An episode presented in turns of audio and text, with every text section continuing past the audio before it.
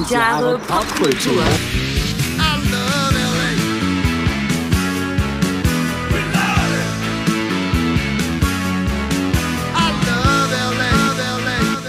Herzlich willkommen zu 1000 Jahre Ha? Kultur.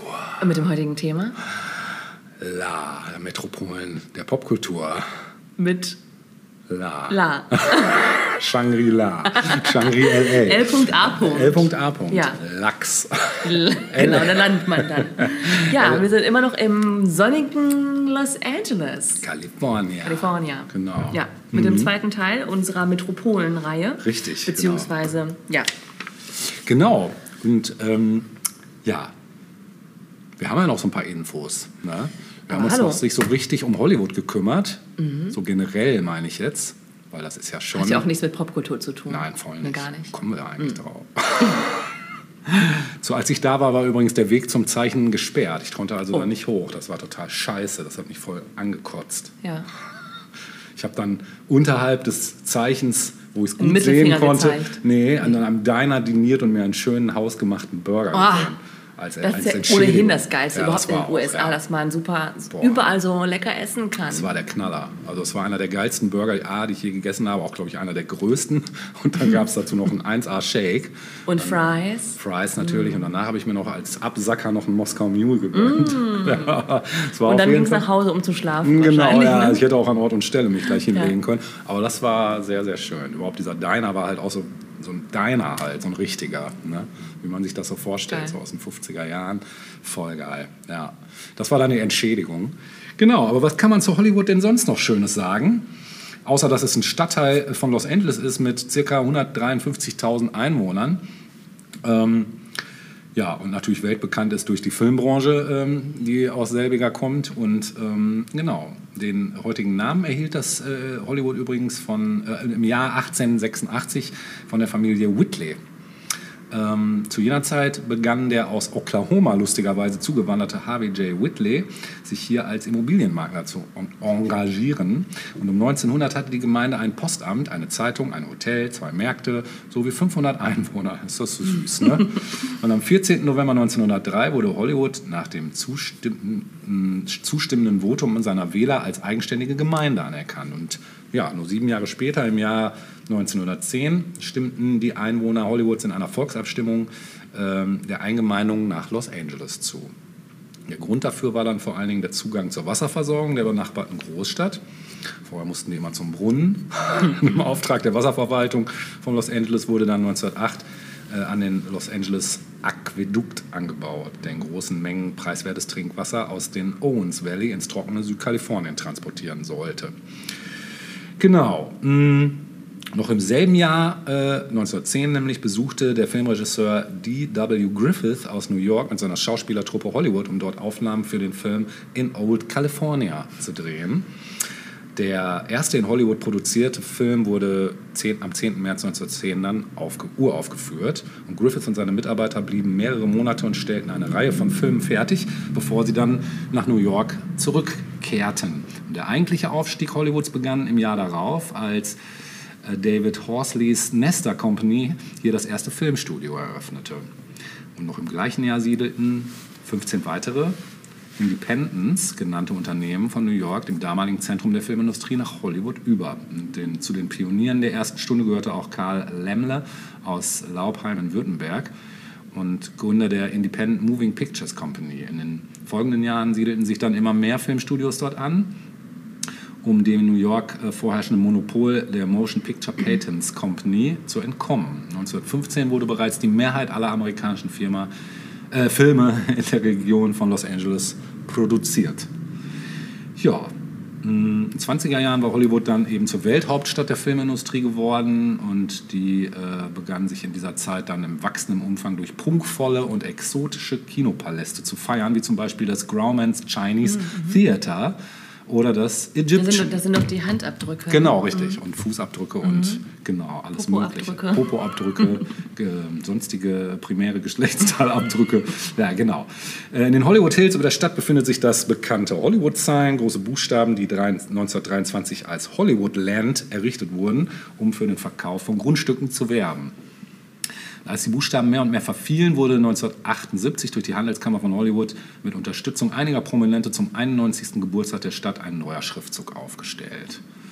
Ja, zu den größten Studios weiß man ja, zählen Universal und Warner Brothers, haben wir ja auch schon mehrfach berichtet. Und ja, das kann man erstmal so dazu sagen. Jetzt ähm, wollte ich noch kurz was zu den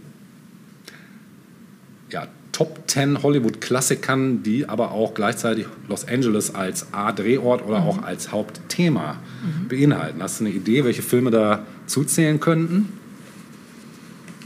Top 10 Mhm. Klassiker, die LA als Thema haben. Auch. Mhm. Auch. Ja. Heißt was? Auch? Ja, also die jetzt nicht unbedingt nur das Thema LA haben, die aber eben dort spielen und die. Äh, Das so ein bisschen so den Vibe der Stadt. Genau, genau. Okay, ist LA Story dabei? LA Story ist lustigerweise nicht dabei, nein. Okay, äh, La La Land? La La Land, La ist, La Land? ist dabei auf Platz 9. Neun. Mhm. Ähm, Sunset Boulevard? Sunset Boulevard ja natürlich ist dabei auf genau. Platz 6, ja. Mhm. Aha. Ähm, hier, sag mal, den hast du auch vorgestellt. Ähm, aus den 80ern hat den LA Rid- Confidential. Nee, Ridley Scott? Bl- äh, Ja, Blade Runner. Lustigerweise ist der nicht dabei, Ach, aber ja ähm, das ist cool, dass du das ansprichst, Natascha, weil da wollte ich nämlich noch drauf kommen. Ja. Natürlich, ganz, ganz wichtiger Ja. Film eigentlich in der, aber das ist noch nicht ganz so lange Thema, lustigerweise. Es gibt ähm, eine sehr, sehr schöne Doku zu dem Thema, da bin ich gestern drauf gestoßen bei der Mhm. Recherche. Genau zu dem Thema Los Angeles in dem Film Blade Runner und Los Angeles heute. Da gibt es eine Gegenüberstellung, Ah, ja. wie krass sich einige Okay. Dinge aus Blade Runner eben schon Aber verwirklicht haben. Nein, lustigerweise ja nicht. Ja, ja, weil er spielt halt in der Zukunft. Hier geht es eher Filme entweder Vergangenheit oder Gegenwart. Also Science Fiction ist hier jetzt gar nicht mit drin in der Liste. Genau. Aber dir fällt bestimmt noch was ein. Gib mal einen Tipp. Naja, einen Film, den du mir letztens noch mal ans Herz gelegt hast, Ach den so, ich dann geguckt Once habe. Upon a Time Richtig. in Hollywood. In Hollywood von unserem natürlich. Freund Quentin. Genau, auf Platz 10. Auf Platz 10. Das Ist das denn krass. überhaupt eine Rangfolge? Also Ja, ist es. Das ist vom Movie Pilot von der Internetseite zwar, aber ähm, schon. Grease? Also, Grease ist nicht dabei. Grease nicht? Nee. Ich, soll ich mal helfen? Ja, bitte, bitte. Also es ist, äh, wir haben ja 10 und 9 hatten wir ja schon. Platz Mhm. 8 ist der Mondmann äh, mit Jim Carrey, ein Drama von Milos Forman. Ah, wo er äh, Andy Kaufman, glaube ich, darstellt. Äh, genau, Ja, richtig. mhm. Genau. Der ist Platz 8, dann 7 Adaption von 2002, Den kenn ich gar äh. Mhm. Komödie von Spike Jonze mit Brian Cox und Meryl Streep. Ähm, in Adaption durchlebt Nicolas Cage in einer Doppelrolle als Charlie Kaufmann und dessen fiktiven Bruder die Schreibblockade des Drehbuchautors. Mhm. Also nochmal das Thema. Ja, dann Sunset Boulevard hatten wir schon. Platz 5, True Romance von das spielt in LA. 1993, ja. Liebesfilm von Tony Scott mit Christian Slater und Patricia Arquette. Äh, handelt vom frisch vermählten Paar, das durch seine das von Aneinanderreihung... Genau, richtig. Durch eine Aneinanderreihung von blöden Zufällen von der Polizei und der Mafia gejagt wird. Platz 4, Barton Fink Ah von ja, 1991. den habe ich nie gesehen. Ich auch nicht. Aber ich weiß, dass der damals auch, von wann ist der? Der ist von 91. 91. Ich weiß auch, dass der bei der Oscarverleihung damals auch einiges irgendwie, glaube ich, zumindest äh, nominiert war. Ich muss den auch unbedingt ne? gucken, weil ich bin ein Riesenfan der Coen-Brüder und der ist ja von den Coen-Brüdern mit John Torturo und John Ja, ja, ja, Goodman. genau, Genau. Äh, ja, dann Platz 3, Ed Wood Ja, von 94. fantastischer Film. Ein super Film von Tim Burton mit Johnny Depp und Martin Landau. Äh, dann Platz 2 mal Holland Drive von Ah, ja, ja, stimmt, genau. David Lynch 2001. Da komme ich äh, später nochmal drauf zurück. Ähm, und Platz 1, ich habe ihn schon erwähnt, LA Confidential. Ach so, doch, auf ja, eins. Auf Platz 1, ja. Ist ja krass. Mhm. Genau. Ja, so viel erstmal von meiner Seite. Du, ich habe auch noch ein bisschen Input Ah, ja, zu gerne, Venice Beach, nämlich ist es Oh, ja, ja. auch ein Stadtteil, Ja. der auch eingemeindet wurde, wie es so schön heißt, Ja. wie, ähnlich wie Hollywood. Mein geeignet. Und Venice Beach hat 40.000 äh, Einwohner und Einwohnerinnen und ist tatsächlich auch die größte Touristenattraktion in LA. kann ich mir vorstellen. Ja, äh, aber würde man so gar nicht wahrnehmen als Touristenattraktion, aber ist es natürlich. Ist, halt so ein Ist es. bisschen so wie Klein Amsterdam, ne? nur mit einem Meer, mit Meer dran. Ja, genau. äh, insgesamt äh, 16 Millionen Besucher so im Schnitt. Mhm. Äh, davon allein 7 Millionen unter 35 Jahre alt. Ah ja, macht Sinn. Ja, dann haben sich, ähm, hat sich eine Band äh, in Venice 1965 gegründet, nämlich die Doors. Ah, krass. Passt, passt gar nicht Nein, irgendwie voll so, ne? Hatte ich jetzt auch gar nicht auf dem Viel Schirm. zu düster Ja, für voll, Venice, ja. ne? Hätte ich jetzt irgendwie auf, keine Ahnung, Pennsylvania oder Ja, oder so Seattle oder irgendwie. Seattle, ja, genau. Früher, früher Grunge. Äh, Genau. Genau. Äh, ja, was wir alle, glaube ich, wissen, ist, dass Arnold Schwarzenegger Ja. bis heute gerne am Muscle Beach trainiert. Ne? Habe ich da leider nicht gesehen, aber Nee, ich auch nicht. Ne? Nee. Hast du dich da rangehängt? An die, Nein, äh, nein, ich habe ich mich an wollte- einen so eine Stange gehängt. Ehrlich? Gehängt. Ich wollte mich nicht blamieren. Zum aber Trainieren so reichte es dann Körper, nicht. Da wollte ich mich nicht als muskellose Kalkleiste daneben Ja, irgendwer fängt mal an. Ne? ähm, ja, und es, äh, Venice gilt auch als Geburtsort des modernen Skateboardings. Ja, das glaube ich so sehr, ja. Und es gibt auch einige Filme, die in Venice Beach selbst gedreht wurden, nämlich American History X, haben Oh wir auch ja, schon mal stimmt, besprochen. ja. White Man Can't Jump, Ja, Californication. Californication, äh, Speed. Baywatch, Ja, klar, Baywatch. wo, wobei Baywatch doch die Rettungsschwimmer von Malibu waren. oder? Ja, aber Malibu ist doch Venice, oder nicht? Oder geht ineinander über auf Geht jeden Fall. ne? Mhm. Ja. Jackie Brown, Breaky John, mhm, ja. LA Story, Ja. Get Shorty, Ja. V, ich glaube V for Vendetta Ja, ist das genau, wahrscheinlich, ne? geil. Mhm. Xanadu und Grease, Grease Lightning. Ja. das sind so einige, nur einige der vielen Filme, die in Venice Beach gedreht wurden. Sehr schön. Very nice. Awesome. Awesome. Ja, wie ich im ersten Teil schon angedroht hatte, habe ich noch ein paar Geheimtipps für euch. Und den nächsten würde ich jetzt genau an dieser Stelle droppen. Der kommt aus der Gitarrenfraktion. Und zwar aus der etwas alternativeren Gitarrenfraktion. Die hatten wir noch nicht so richtig, wobei doch, du hattest den Decemberists im ersten Teil schon, genau. Diese Band ähm, kommt, wie könnte es anders sein, aus Los Angeles und hat, trägt den lustigen Namen Autolux. Schon mal gehört? Nein? Autolux, äh, bestehend aus Eugene Gorister, Gesang und Bass, Greg Edwards, Gitarre und Carla Azar, Schlagzeug. Ja, ihr habt richtig gehört, eine weibliche Schlagzeugerin, die stilistisch in vielen Spielarten der Rockmusik verwurzelt ist. Ja, die Bandzusammenstellung ergab sich aus bereits aktiven Musikern, also Azars Band Ednaswan, hatte mit Edwards Band Failure, die kennt man vielleicht auch, getourt und Golster zusammen mit Azar die Musik zu Dario Foes Theaterstück Zufälliger Tod eines Anarchisten geliefert. Nach anfänglichem Jam spielte Autolux zuerst ein Jahr in Clubs, bevor sie dann 2001 mit Demonstration ihre erste selbstproduzierte EP veröffentlichten. Die Aufnahme gelangten an T-Bone Burnett, das ist ein, kennt man? Mhm. Kennen wir. Genau, kennen wir Kennen wir alle. der sich daraufhin eine ihrer Live-Shows anschaute und äh, überwältigt startete er sein eigenes Label zusammen mit den Coen-Brüdern und ging 2002 mit der Band für die Aufnahmen ihres ersten Albums Future Perfect ins Studio. Da Burnett unbedingt das beeindruckende Live-Gefühl mit dem Album vermitteln und die Band selbst ihr Debüt möglichst perfekt veröffentlichen wollten, wurden die Aufnahmen ein Jahr lang verändert, optimiert und nochmal überarbeitet, bis sie schließlich Anfang 2004 bereit zum Verkauf waren. Trotzdem schaffte es das Label noch ein halbes Jahr nicht, ein geeignetes Veröffentlichungsdatum zu finden. Und als das Album schließlich am 21. September erscheinen sollte, machte dies ein Druckfehler unmöglich. Erst einen Monat später, am 26. Oktober 2004, erschien schließlich das endgültige Album. Von der Kritik ziemlich hoch gelobt, erzielt es auch gute Verkaufszahlen, machte der Band außerdem bei anderen Künstlern einen Namen. Wenige Monate nach der Veröffentlichung wurde Autolux dann nämlich schon als Vorband für The Secret Machines, Nine Inch Nails und Queen of the Stone Age engagiert.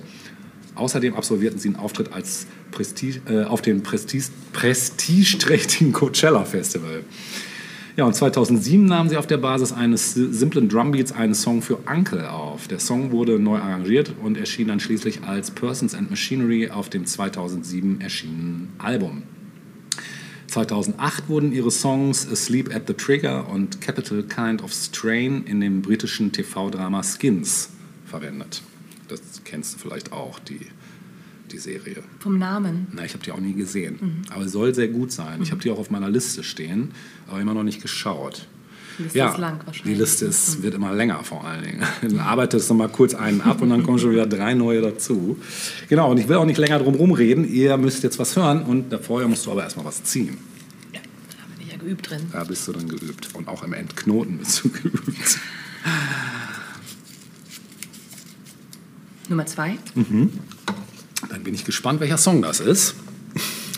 Ich habe es mir natürlich wieder nicht dazu geschrieben. Viel Spaß damit.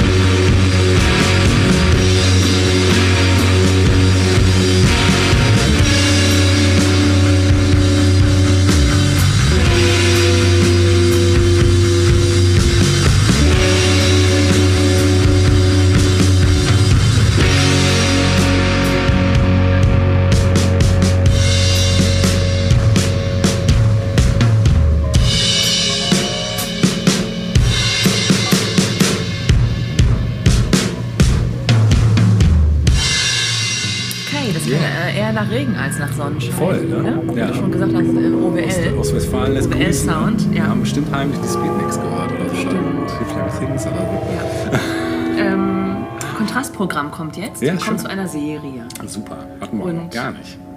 Nee, das stimmt. ähm, es gibt eine Serie, die Teil meiner Jugend war, die vermutlich auch eure Jugend da draußen vielleicht begleitet hat und die in LA spielt. Kannst du dir vorstellen, Helge, wovon jetzt gleich die Rede sein soll? Aber nicht wunderbare Jahre, ne? Nein? Ja, du hast. Eine große Teenie-Serie der 90er Jahre. Fuck. Vielleicht hast du die noch nicht geguckt. Vermutlich hast du die nicht Ja, geguckt. das weiß ich nicht. Vielleicht schon. Aber ich habe auch vieles Da, da, da, geguckt. da. Naja, so in etwa. okay, ich will nicht auf die Voller spannen. Ja, bitte. Äh, Die Serie trägt den Namen eines Stadtteils Ach, Zip Beverly. Hills, Natürlich. natürlich, ja, 90210. 90210, ja. Ja, geil. Beverly Hills 90210. Habe ich natürlich auch geguckt, klar. Hast du auch geguckt. Vielleicht kannst du dann auch glelich nochmal einige Eindrücke äh, zum ja. Besten geben. Ja, ich war sehr jetzt zwiegespalten dieser Serie gegenüber. Ja, das kann ich mir gut vorstellen. Ich war da unkritischer.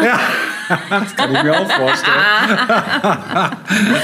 Ja, ähm, die Serie ähm, ist in den USA 1990 an den Start gegangen, im Oktober 1990. In Deutschland ist sie dann 1992 ähm, gezeigt worden von RTL.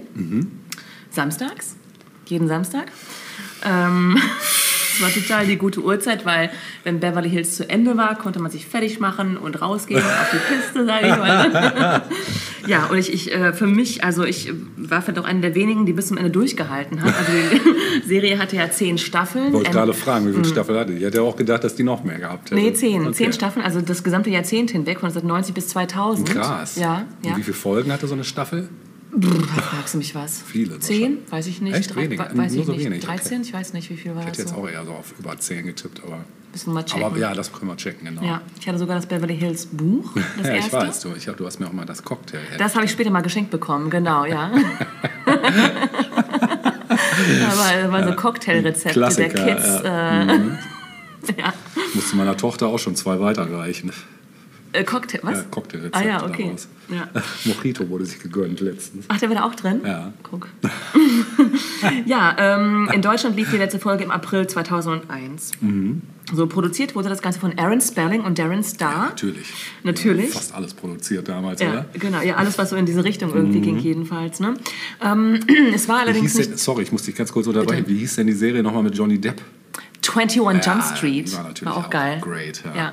Und dann gab es ja noch hier ähm, Booker, hieß es so? ja. Oder Booker T? Nee, nee. nee. das gab's auch. Oder Booker, wie hieß das denn mit, mit diesem anderen Typen, der auch kurz bei 21 Jump Street dabei war und auch so ein Posterboy war? Ah, ja, mit Emilio Estevez. Ah, nee, nee, nee der war Nee, auch toll. ja. Ach, da kommen wir noch drauf. Kommen wir noch drauf.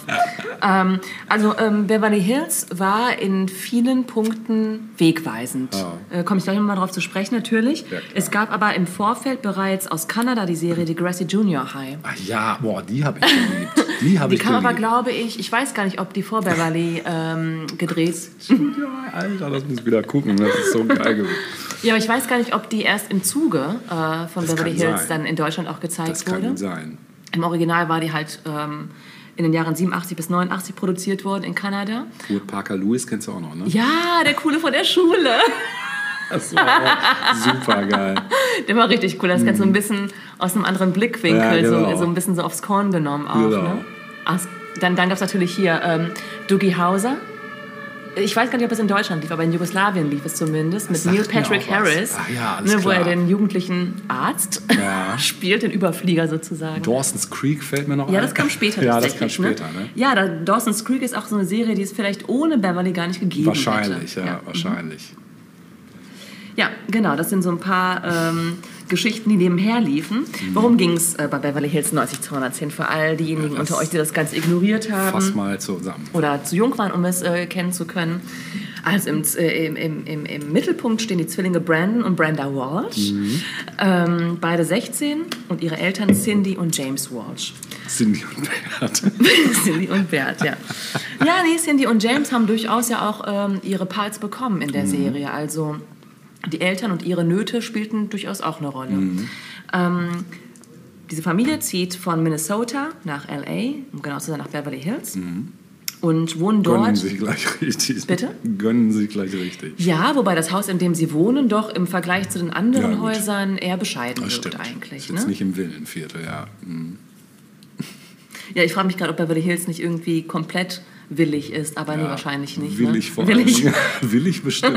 willig bestimmt. Ja, und ähm, in Beverly Hills ähm, landen sie dann auch direkt natürlich an der neuen Schule, die sie da besuchen müssen, an der, weißt du noch, wie sie hieß? Ich wollte gerade die Grassy Junior Nee, High an sagen. der fiktiven West Beverly High. Ah ja, An der West Beverly High. West Beverly High. Und dort ähm, ja, finden sie gleich Einzug in eine neue Clique, die sich quasi bildet, indem die beiden dazukommen. Da haben wir zum einen Kelly Taylor und Donna Martin, Mhm. Steve Sanders, Dylan McKay. das sind alles so ikonische Namen, oder? Die gehen dir gut von den Lippen, Ja, ne? aber mal, das waren das sind meine Freunde, Mann. Andrea Zuckerman und David Silver. Und ähm, zu Beginn äh, war auch noch David Silvers Freund Scott Scanlon Ah, äh, mit dabei. So. Ähm, wir sind so, ich meine, die, diese ganzen Figuren haben ja auch gewisse Charaktereigenschaften, die sie mitbringen. Ne? Brandon, gespielt von Jason Priestley. Ja, ja. Was verbindest du so mit Brandon? Brandon, weiß ich noch, war, den mochte ich immer nicht. Das war so, so ein Typ, den.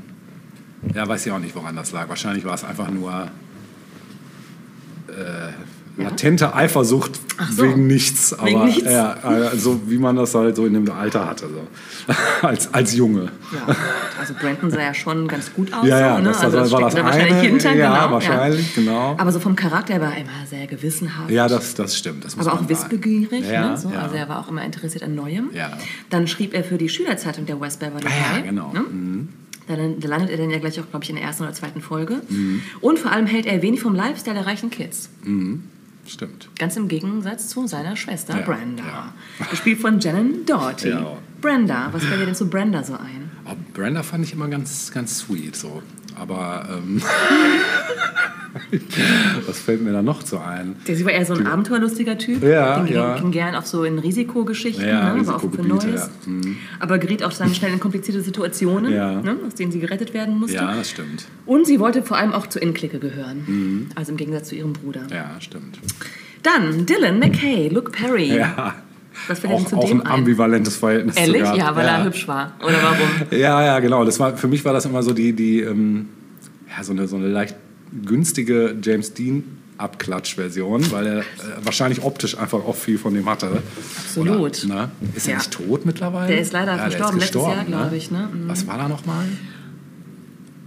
Hatte der, einen, ähm, hatte der tatsächlich einen Schlaganfall? Ehrlich? Ich glaube schon, Der ja. war doch noch nicht alt. Ne? Nein, überhaupt nicht alt. mhm. Und ähm, muss extremst beliebt gewesen sein, auch bei Crew und Kollegen Mhm. Ja, ja, und so glaube weiter. ich. Also ne? als Also- Typ war der, glaube ich, super. Ja. Ja, Mhm. ja. Habe ich auch alles erst später gerafft. so mit 16 oder wie alt ich da war, hat keine man sich das Ahnung. nicht gefragt, nee. nee, genau. Nee. Ja, Dylan war der coole Einzelgänger. Ne? Hatte auch immer coole Klamotten an, so Mhm. Genau. einen langen, coolen Mantel irgendwie Bisschen mit der seinen Outlaw, Chucks. ne? Der Outlaw der Schule auf jeden genau. Fall. Ähm, er war gebildet, also er las Mhm. ähm, Gedichte beispielsweise. Vor allem lebte er praktisch alleine in dem Alter, also mit 16. und stimmt. zwar in einem Hotel. Seine Eltern waren Ja, ähm, wohlhabende Menschen. Oh, das wusste ich nicht mehr. Mhm. Und äh, er war Surfer. Auch das war nochmal so ein bisschen was Besonderes Ja, an ihm. Ne? Genau. Und vor allem ähm, war er dann schnell ähm, nah dran an Brenda und Brandon. Also er war so Brandons bester Freund, ähm, neben Steve Sanders, auf den wir gleich nochmal kurz zu sprechen Ja. kommen. Ja, und für Brenda war es die erste große Liebe. Ja, Ne? ja. Ja. dann haben Ich glaube, das war das Problem, was ich mit ihm hatte. dass er deine Brenda ja, genau, das hat. Brenda einfach abgegriffen. Ja, dann hatten wir Steve Sanders, ähm, Ian Searing, war der Schauspieler. Steve kam aus reichem Elternhaus, Mutter Schauspielerin, wie sie das für Beverly Hills den habe ich gehört. nicht mehr so richtig Erinnerung. Das war der Blonde. Ach Große. so. Ah, doch, alles klar. Ja, doch, dann weiß ich doch, wer es war. Ja, eher, sag mal so, auf den ersten Blick ein eher unsympathischer Charakter, Ja, aber genau. schon auch so als Freund loyal war und auch bis zum Schluss, bis in die letzte Staffel hinein auch dabei war. Was man nicht für alle äh, sagen konnte. Ja. Ähm, vor allem war er auch adoptiert, was äh, auch dann ähm, immer wieder zum Tragen kam. Mhm. Und ähm, hatte so ein ja, Playboy-Image so ein bisschen auch. Mhm. Ne? Äh, Hatte, war auch in gewisser Weise ein Angeber. Mhm. Und vor allem Ex von Kelly Taylor. Kommen wir zu Kelly Taylor. Jenny Garth. Was Auch- sagst du zu... ja, fand ich auch ganz nett. süß. Kelly Taylor hatte auch reiche Eltern, wobei die Mutter ein Drogenproblem hatte. Ah, ja. oh. Ja. Ähm, so das beliebte Mädel von der Schule, Ja. die auch weiß, dass sie beliebt ist. Mhm, Ne? ja. Und sie und Brenda werden auch schnell Freundinnen. Dann hatten wir noch äh, Donna. Ah, Donna ja, Martin? Donna, das war das nicht hier die, die Dings hier, die Mann, die von dem Mogul, die Tochter. genau, Ah, Tori Spelling, genau, die Tochter die von fand ich Aaron immer, Spelling. immer strange. War ein bisschen strange. Äh, in der Serie hatte sie reiche und sehr konservative Eltern. Ja, wie in echt auch. Bitte? Ja, genau, in echt auch. Sie musste sich nicht groß ein, Nee, sie einfinden konnte in einfach die sie Rolle. selbst sein. Ja, war die beste Freundin von Kelly Ja. und auch nicht so ganz die schlauste, aber Nee, irgendwie ja. doch liebenswert in ihrer ja, Art. Musste sie auch nicht sein. Nee, musste es auch nicht sein, bei, der, bei dem Konto meinst du, ne? Ja. Und dann hatten wir Andrea, Andrea Zuckerman, gespielt Ja. von Gabrielle Carteris. Ah, Die war nämlich die Chefredakteurin der Schülerzeitung. Ah, ja. Sehr schlau. Ja. Äh, doch, wird auch schnell beste Freundin von Brandon. Also die- haben auch ein ganz besonderes ähm, mir, glaube Freundschaftsverhältnis. ich, auch. Mhm. Ja. Ähm, und war tatsächlich eher aus ärmlicheren Verhältnissen. Mhm. Und ähm, Andrea hat es nur auf die West Beverly High, High geschafft, weil ihre Oma die Postleitzahl 90210 hat. Und somit konnte sie dann an dieser Schule, ähm, ja, ähm, an diese Schule gehen. Und dann hatten wir noch David, Ja. gespielt von Brian Austin Green. ja. David war eine Klasse unter der Clique, Musikliebhaber und Ah, Schulradio-DJ. der, doch, den fand ich super. Ja, der hat sich immer so cool bewegt Ja, ja, genau. und so, ne? Ja, hat immer Hip-Hop ich- gespielt fand und so. ich geil. Ja. Mhm. Steht zuerst auf Kelly und kommt dann aber mit Donna zusammen und äh, die beiden heiraten dann noch, glaube ich, irgendwann, ich glaube in der letzten Ja, gut, das Folge, ich irgendwie sowas. Ja. Da ist schon längst raus, ne? Ja.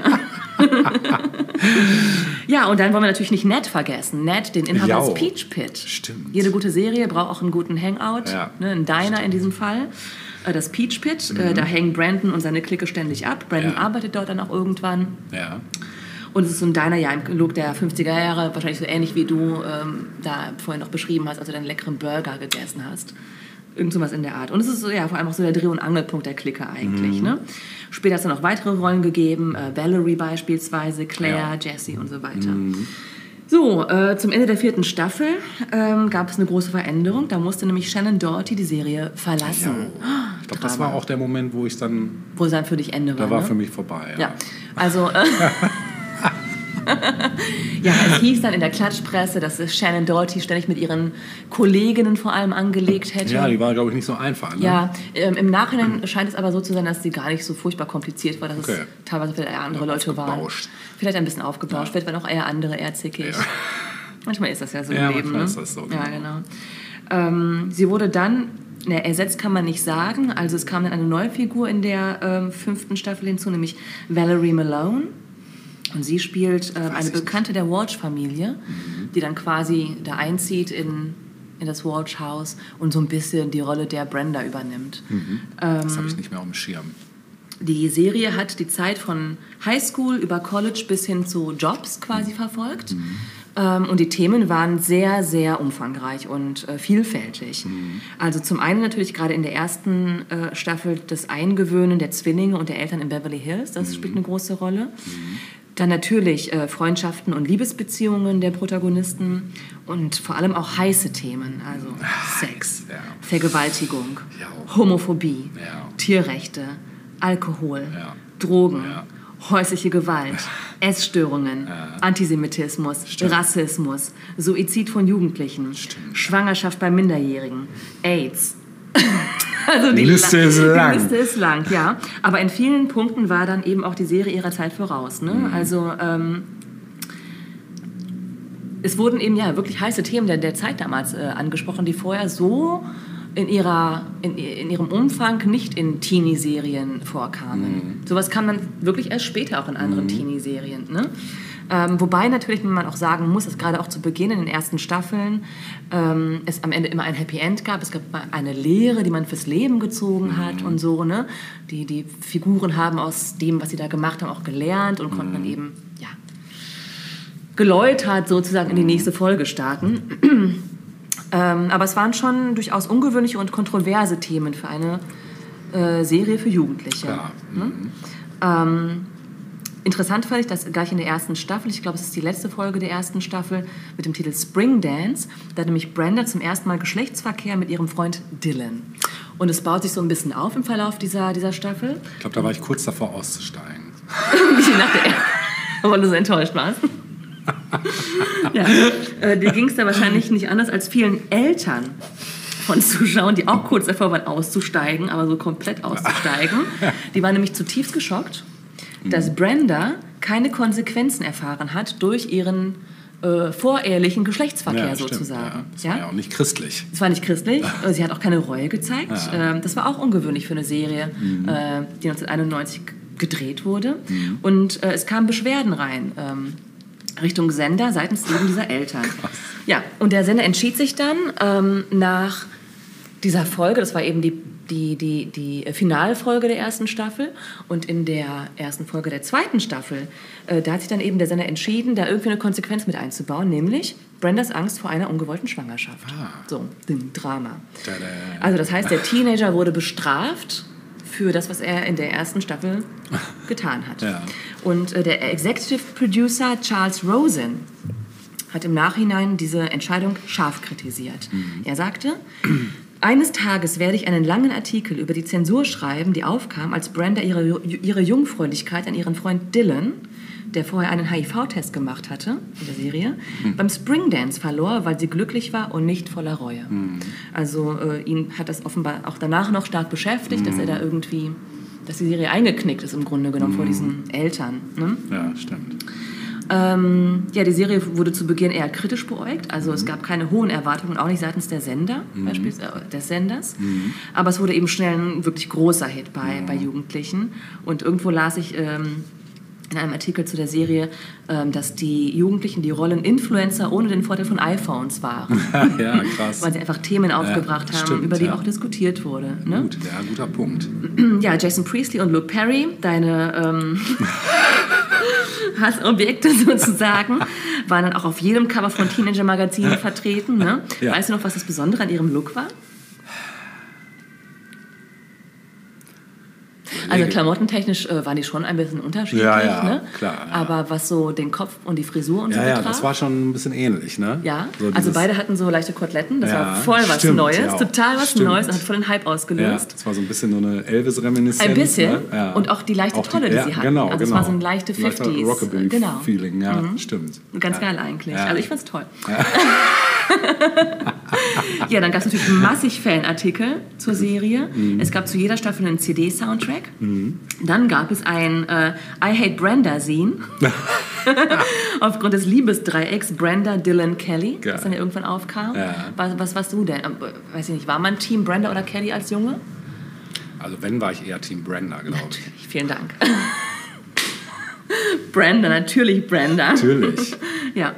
Ähm, auf dem Höhepunkt der Serie Mhm. schalteten 58 Prozent aller äh, Jugendlichen, aller, also so, ne, eine 58 eine 58-prozentige Sehbeteiligung unter Jugendlichen, was echt krass ist, so jeder zweite Jugendliche sozusagen. Ähm, naja, aber ich muss sagen, dass, ähm, also du hast, wann hast du, wann bist du ausgestiegen? Hast du noch so die College-Phase äh, verfolgt? Also ich meine, wo du das eben sagtest, ich glaube zu dem Zeitpunkt, wo Shannon Doherty ausgestiegen ist, da bin ich, glaube ich, mit Genau, danach sind die dann quasi ans College gegangen. Ja. Und ich muss auch sagen, also die erste College-Staffel war auch echt noch sehenswert. Ja. Und danach ist es dann echt Richtung Seifenoper abgedriftet. ja. Also, dass du nicht so furchtbar viel verpasst. ich war loyal und äh, gesagt, ich halte es bis zum Ende durch. Ich war loyal. Ja. ähm, ja, und es gab auch andere Wechsel. Also wie du schon gesagt hast, Shannon Doherty war dann irgendwann nach der vierten Staffel weg. Ja. Ähm, da wurde dann eingebaut, dass sie, sie ist dann ans Theater gegangen und hat, glaube ich, irgendwie Schauspiel Ja, guck, studiert selbst oder so nach London ich und gar so. nicht mehr. Ja, so war sie dann quasi fort. Ja. Ähm, Luke Perry und Gabrielle Carteris haben nach der fünften Staffel 1995 die Serie verlassen. Ähm, wobei Luke Perry irgendwann auch wiedergekommen ist, glaube ich, zumindest zeitweise. Ähm, Jason Priestley hat dann 1998 die Serie For Good sozusagen verlassen. Mhm. Coming back for good. Coming Genau, ja. Aber die anderen sind alle geblieben. Ähm, ein besonderes Augenmerk möchte ich nochmal auf äh, Kelly Taylor äh, werfen und ihre Extravaganzen. Denn Kelly Taylor, die arme Maus, der ist ganz schön viel Schlechtes widerfahren in ihrem Beverly Hills Leben. zu Recht. Ja, also es Ja. war schon heavy. Ich lese einfach mal kurz vor, was sie alles so durchmachen musste. Ja, Ja, ja. Sie ist eine drogensüchtige Mutter. Ja. Ähm, dann hatte sie hinter sich eine versuchte Vergewaltigung. Ja. Sie war abhängig von Diätpillen, äh, später Kokain. Ja. Und dann tritt sie irgendwann einem Kult bei, The New Evolution. Dann muss sie schwerste Verbrennungen erleiden, Ja. wird beinahe von einer Stalkerin erschossen, wird dann irgendwann tatsächlich angeschossen bei einem Drive-by-Shooting.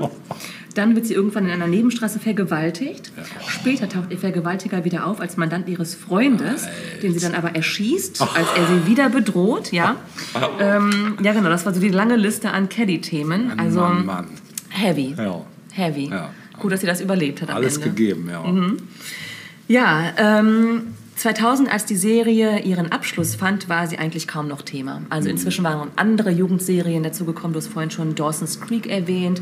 War auch eine schöne Serie, Ja, muss man super, sagen. ja. Michelle Williams, das war so ihr, ihr, Ja. ihr, ihr Sprungbrett Stimmt. und auch für einige andere auch. Stimmt. Katie Holmes. Katie Holmes auch, Holmes, oder? genau. Mhm. Fand ich ja auch immer super. Äh, Buffy the Vampire Slayer war damals auch relativ groß. Ne? ja, stimmt. Wobei in der Filmversion, die ja zuerst da war, hat ja auch Luke Perry mitgespielt, tatsächlich. Ah, guck mal, das wusste ich auch nicht. Und dann wurde es eben eine Serie.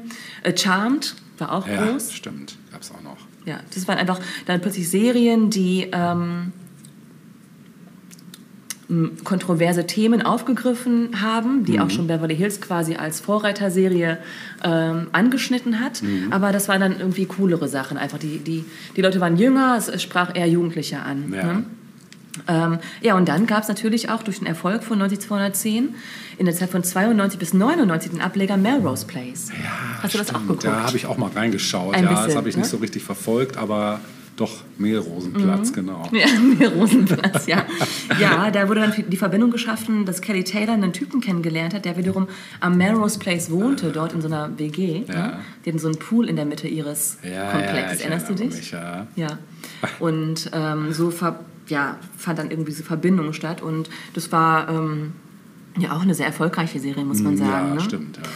Ja, wo wurde denn so gedreht überhaupt? Also ähm, das meiste an Innendreharbeiten fand in einem Studio in äh, Van Nuys, Ah. im Stadtteil von LA äh, statt. Ja. Aber die äußere Hausansicht, also beispielsweise vom Walsh House oder auch von Dylans Haus, Mhm. ähm, das waren tatsächliche Häuser, die, glaube ich, auch bis heute noch äh, anzugucken sind. glaube ich, ja. Mhm. Und zwar im County LA, also nicht in der Stadt, sondern im County LA in Altadena, in der Nähe von Pasadena. Ah, Ja. Und ähm, die fiktive West Beverly High war tatsächlich die Torrance High School in Los Angeles. Ja, die Serie ist auf vielen Bestenlisten vertreten, gilt als unter anderem als eine der besten Schulserien aller Zeiten. Ähm, dann haben es unter anderem die 90210 Sideburns, also die Koteletten, auf Platz 50 der Liste der Pop Culture Moments der Dropped Fashion geschafft. Das fand ich auch besonders sympathisch. Ja, das ist geil, ja. Und dann gab es ja auch immer wieder ähm, Musik in der Serie. Also Mhm. ich erinnere mich zum Beispiel an das Color Me Bad. Erinnerst du dich noch an diese Ja, klar. äh, ähm, I Band? Richtig, genau. genau.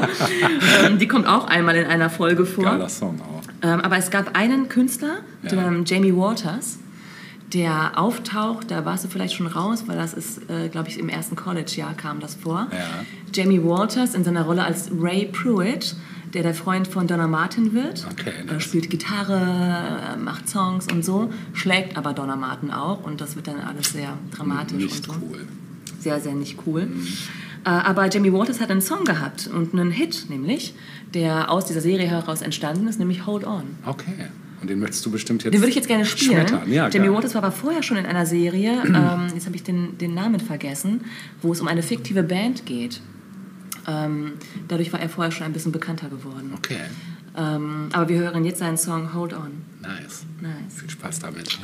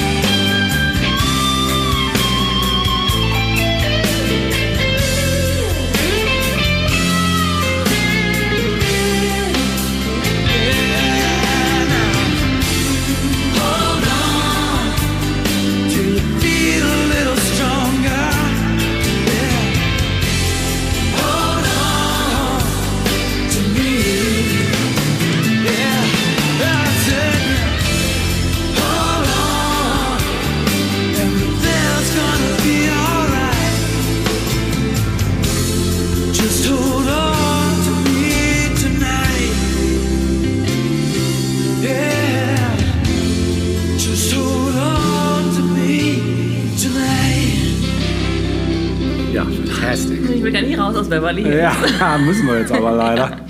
Wir werden uns nämlich jetzt verabschieden aus der wohl situierten, Oh gut no. situierten Ecke von LA und gehen eher ins Gegenteil in the ghetto. Treffen wir Elvis Presley. Das nicht, Nein. aber wir treffen eine der, eine der, Ja. der Geburtsgruppen, wenn es um Rap und Hip-Hop geht, Ja.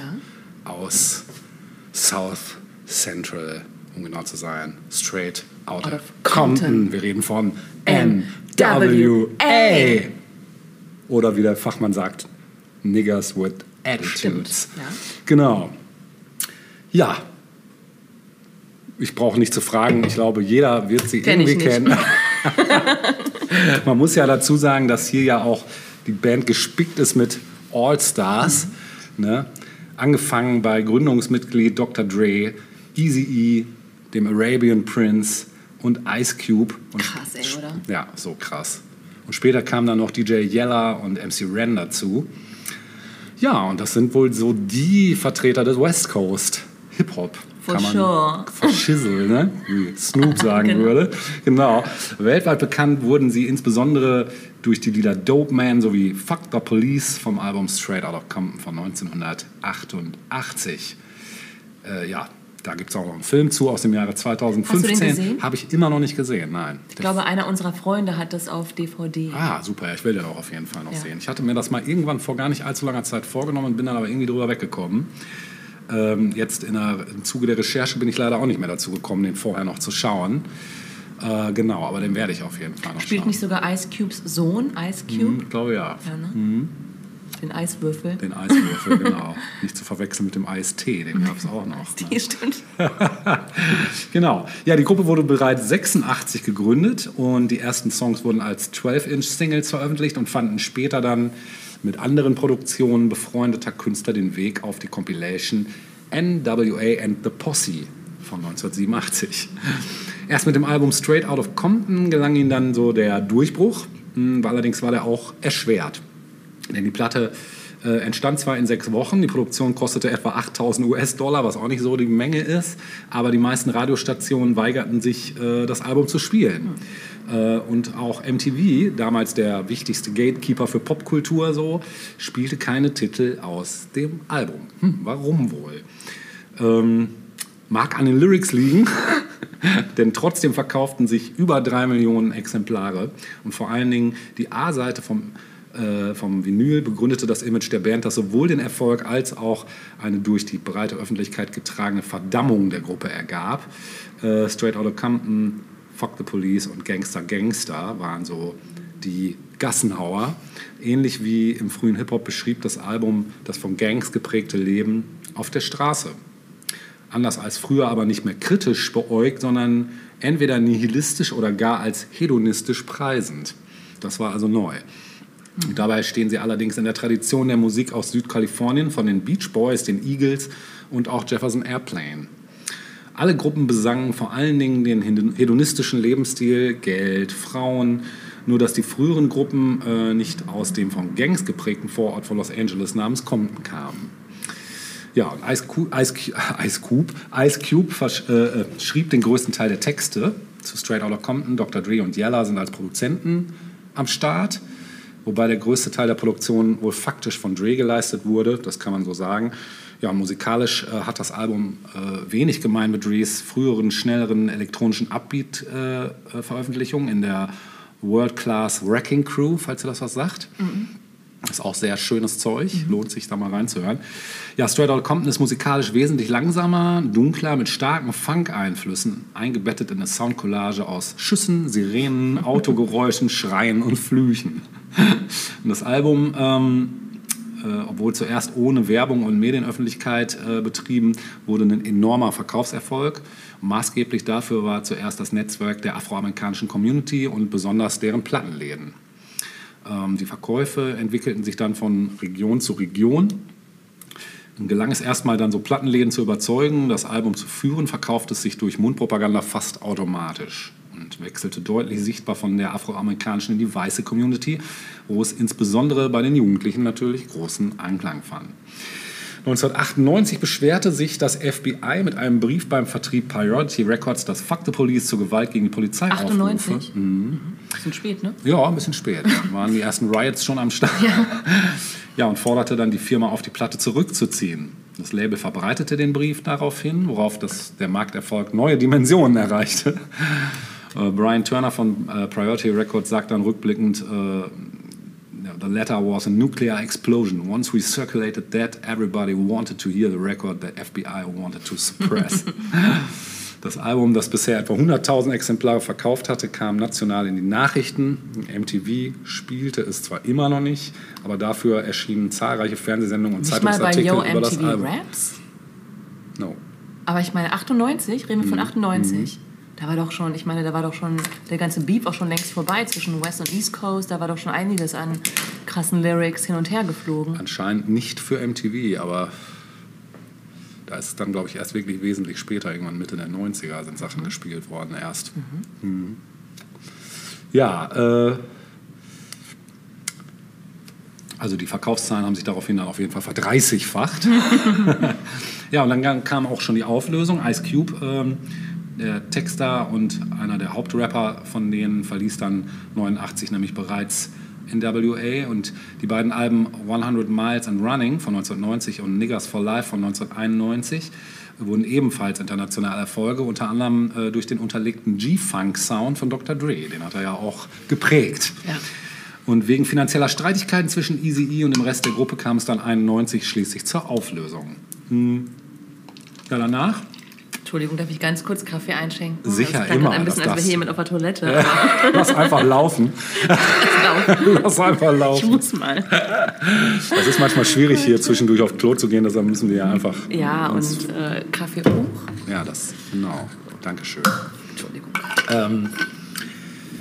Genau, ja, nach NWA, da bildete dann zum Beispiel äh, Dr. Dre mit äh, Suge Knight das Label Death Row Records und veröffentlichte Alben wie The Chronic oder Snoop Doggy Dogs Doggy Style, die aufgrund des G-Funk-Sounds erfolgreich wurden.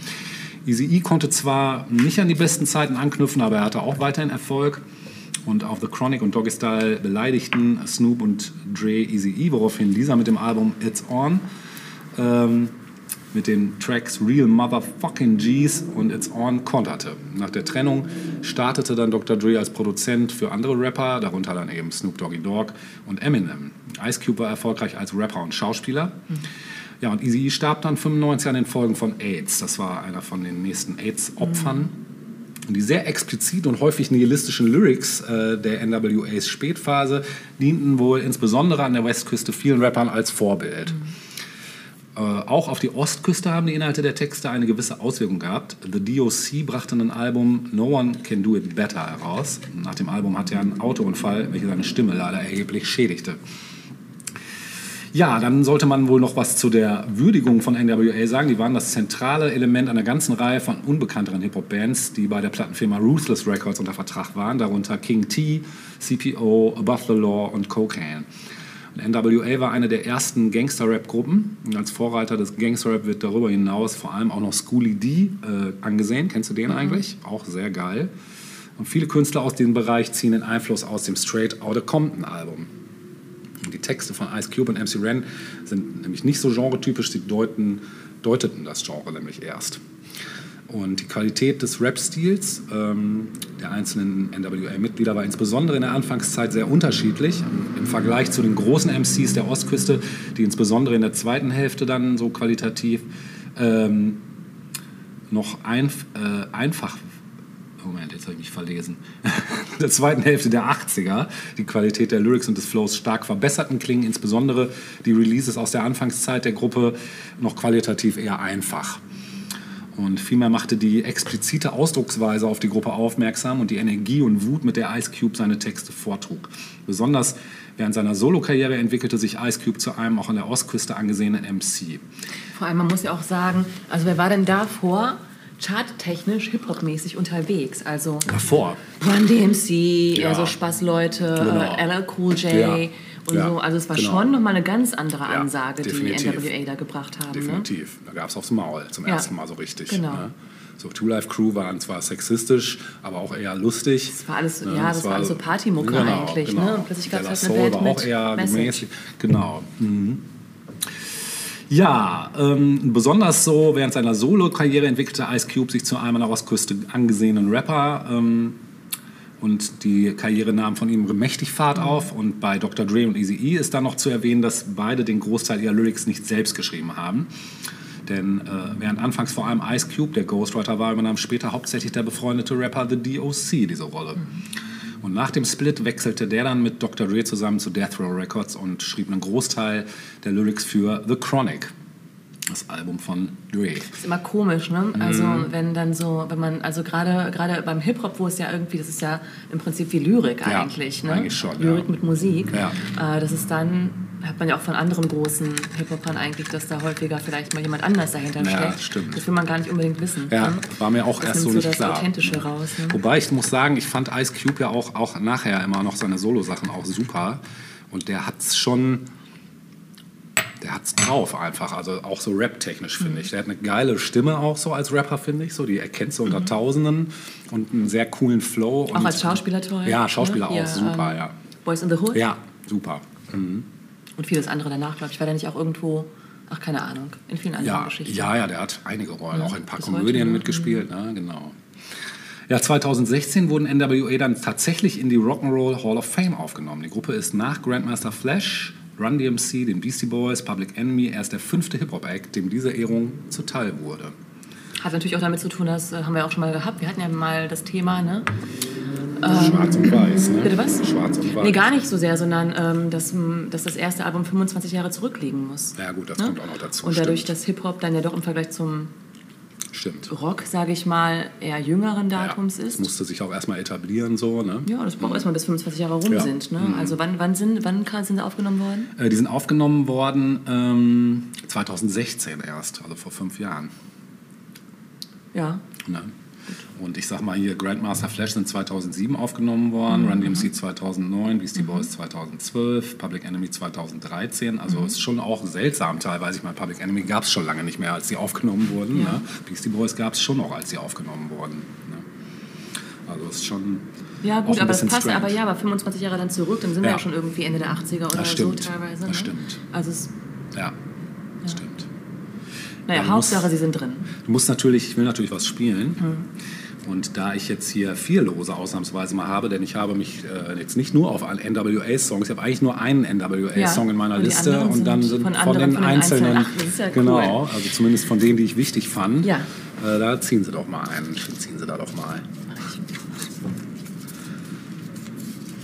Ich wusste es, weil das irgendwie, naja, die zwei schon wieder. Die zwei schon glaub, Die war wieder. nicht mehr richtig äh, geschlossen. Das ist schön, dann hören wir ja von unserem leider mittlerweile verstorbenen Easy E, Mhm. hören wir jetzt Easier Said Than Done. Viel Spaß damit. Yo, man, I don't think they heard you. Won't you tell them what your name is? My name is Easy, yeah, this is true. Keeping your attention is what I'm gonna do.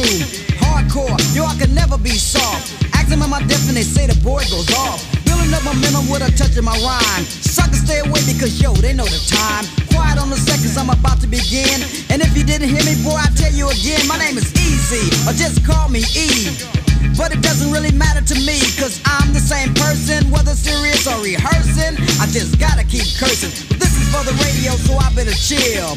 They won't play it if I go get ill, but I'm like that, and that's an actual fact. Because the street is where my heart is at. Yo, I don't do dope, but I'm dope. Not a dope, but I'm doper than anybody who tries to cope with the rhyme I'm displaying and the beat that's playing. Yo, you can try all day and you still won't match up with the ruthless pile. Cause Easy's doing it Compton style. That's the city, and you say you could get some? Yo, it's easier said than done.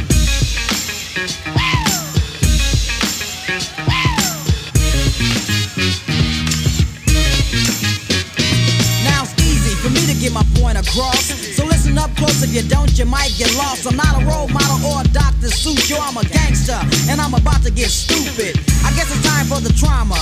With the E-A-Z-Y-E comma, and that's drama. So pay attention by the way I must mention. I'm coming off hard in the third dimension with the glare. But you don't need no glasses to stare. Just pop your tape in and it's just like you're there with the E on the gangster tip. So if you think I'm a flip or slip, don't even trip, cause I'm a destroyer. My homie Dre is a doctor, not a lawyer. Dope MC employer on ruthless, and that's my label. We get the money, the women, and cold buster fat tables, boy. Master rhyme is a toy. I'm eating steak while you're sucking what the girls enjoy. You must be sick. Or you're lonely. How you gonna diss me? You don't even know me. Yo, Ren. What's up? Get the gas, show 'em where it's at. And that's just the sound. Next time I'm peeling your cap to let you know where I'm coming from. Easy said it and it shall be done.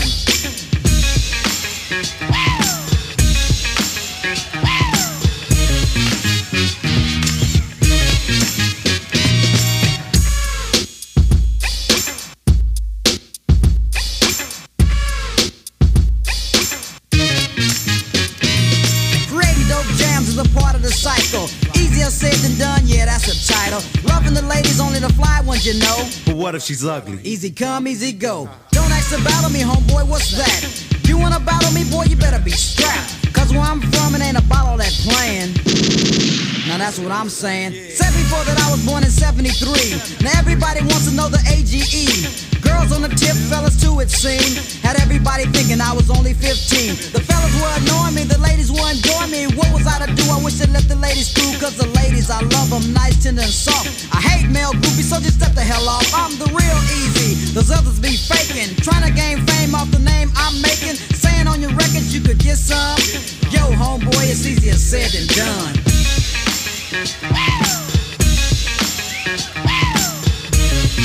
Gut.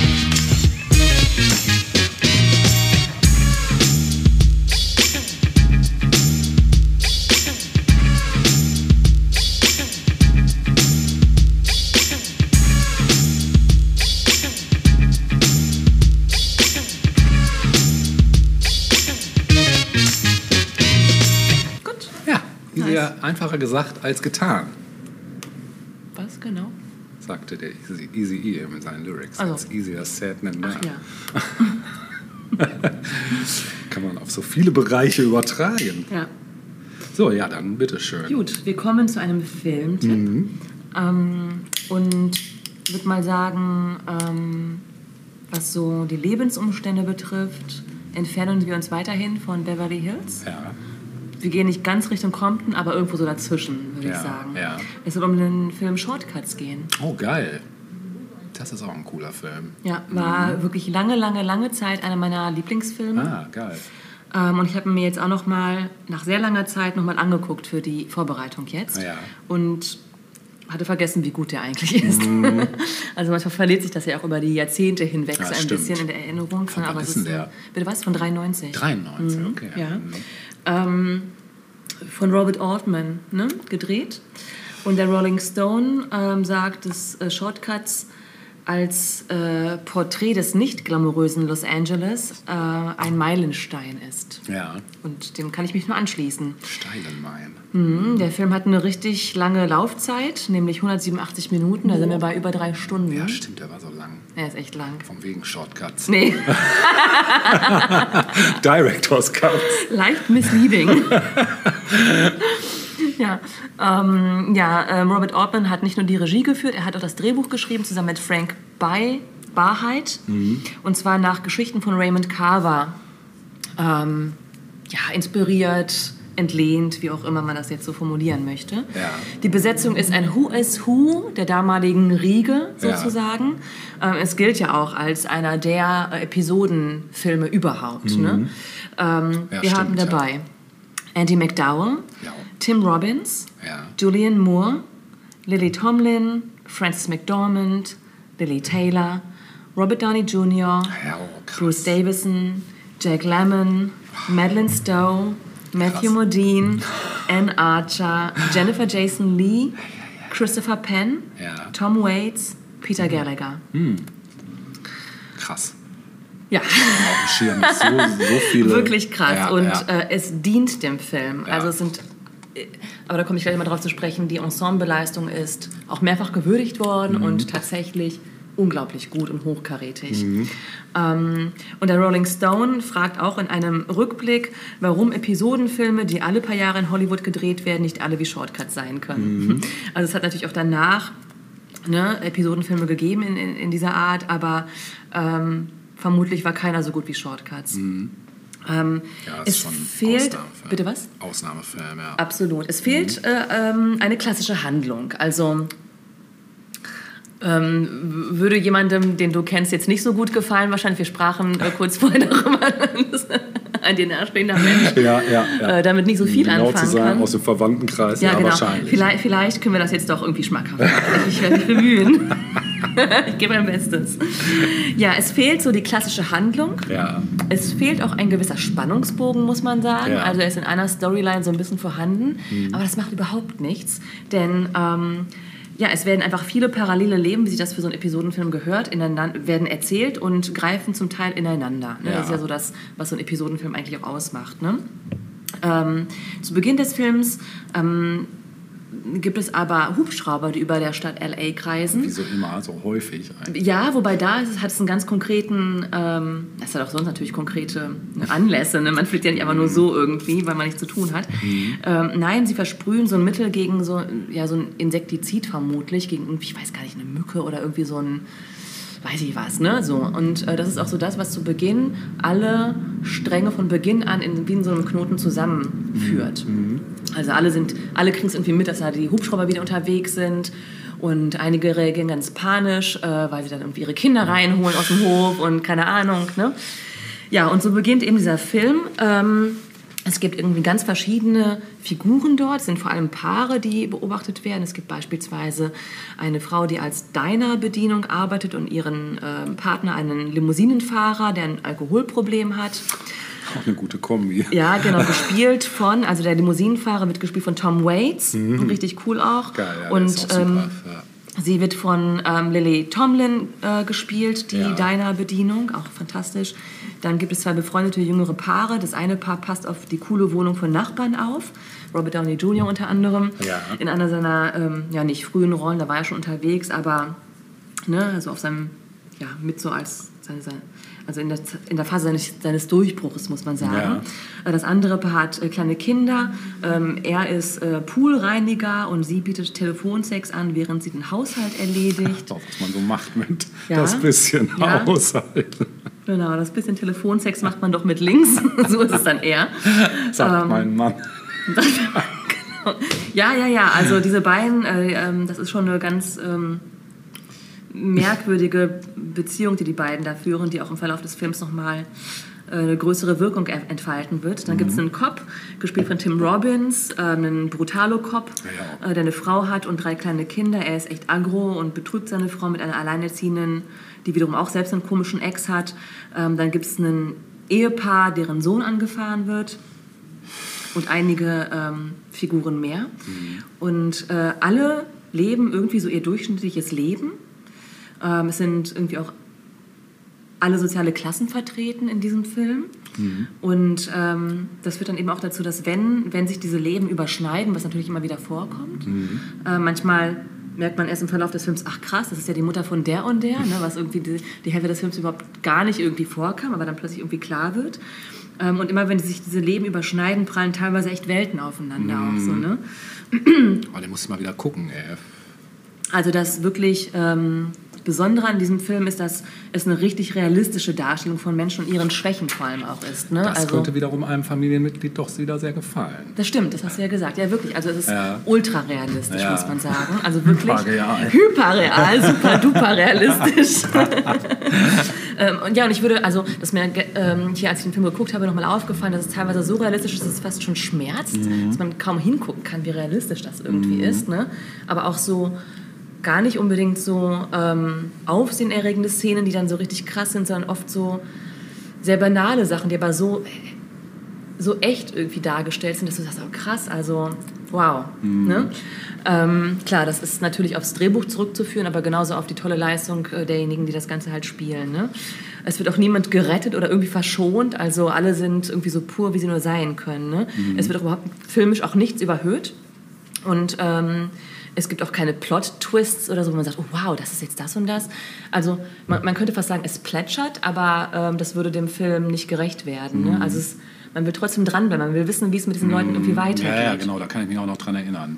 Ne? Dass das so erst zerrissen wirkt und dann immer mehr sich zusammenfügt. So. Genau. Und ähm, es zeigt aber auch, dass die Realität irgendwie genug ist, ne, um dran zu bleiben. Mhm. Ja. Ne? Also auch um diesen Alltag der Leute irgendwie weiter zu beobachten. Mhm. Ja, ähm, Glück ist hier auch kein Hollywood-Glück, wie wir es sonst so kennen aus vielen Filmen, sondern eher ähm, so, eine, so eine Szene, die mir dann auch nochmal irgendwie ganz bewusst geworden ist, wie dann äh, am Ende die Diner-Bedienung und der Limofahrer äh, gemeinsam ein Erdbeben äh, überstehen und darüber lachen, weil sie es überlebt haben. Ne? Also das ist dann so das Hollywood-Glück, das quasi in diesem Film ähm, dargestellt wird. Ähm, gleichzeitig parallel dazu erlebt ein Paar, das unwissentlich mit diesem anderen Paar verbunden ist, ähm, seine schlimmsten Stunden. Also auch das, so dieses Glück und Trauer ist irgendwie auch ganz nah beieinander. Ja, der Ja. Cast ist extrem gut, habe ich gerade schon gesagt. Ja. Ne? Haben äh, auch Preise abgeräumt als Ensemble tatsächlich. Ja. Ähm, ich finde besonders nochmal hervorzuheben ist auch Julianne Moore, die da am Anfang ihrer Karriere steht. Mhm. Oder auch ein Jack Lemmon, der als Hollywood-Legende eher am Ende seiner Karriere Ja. in diesem Film vorkommt. Stimmt, ja. Und dazwischen befinden sich so Leute wie Jennifer Jason Leigh, Robert Downey Jr., Lily Taylor, die als Kritikerlieblinge in dieser Zeit, so äh, Anfang der 90er Jahre, gefeiert wurden. Robert Ja. Downey Jr. natürlich bis heute Ja, großartig. ein Held. Ja. Held, Ja, ja. Top-Schauspieler. Das Lexikon des internationalen Films, das ja gerne mal herangezogen Mm, wird, ganz gern, ja. urteilte. Eine Vielzahl von episodischen Einblicken in das Leben kalifornischer Paare formt sich in äußerst kunstvoller Verflechtung zum satirischen, beunruhigenden Porträt einer Gesellschaft ohne Verantwortlichkeit, Charme und Intimität.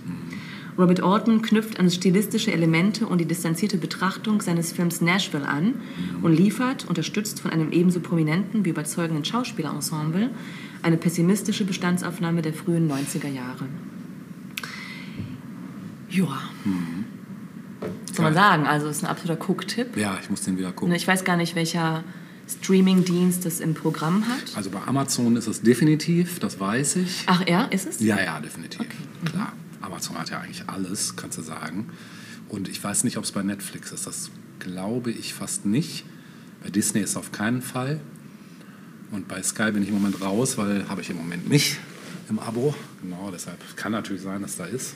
Was du, glaube ich, im ersten Teil an, angemerkt hast, dass ähm, gerade auch bei einer Stadt wie LA es natürlich super ist, dass hier ähm, weite Kameraeinstellungen sind natürlich dafür quasi wie geschaffen. Ne?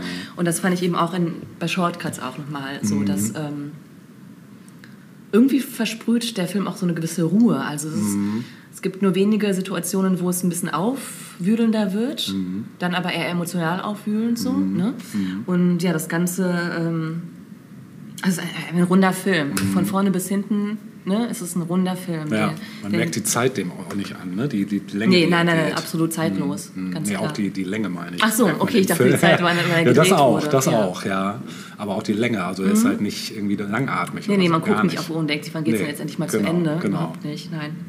nein. Also wirklich ein, ein ganz harter Tipp. Und ähm, ich habe mir überlegt, es geht ja um Ordinary People. Die hat auch schon John Legend besungen. Ah, Etwas später allerdings. ähm, aber nichtsdestotrotz finde ich, ähm, ich weiß nicht, wo wohnt John, Le John Legend? Bestimmt auch irgendwo in Hollywood Hills oder Wirklich? so. Ja, mit Blick auf die Skyline Ja, von Downtown. das spielen wir jetzt. Den spielen wir jetzt. Ordinary People aus dem Jahre 2004 von John Nice. Legend, von seinem Debütalbum. Cool.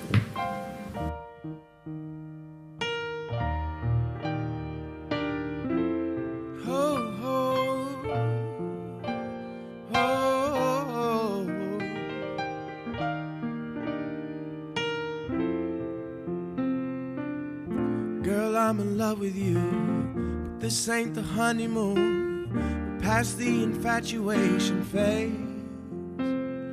We're right in the thick of love. At times we get sick of love.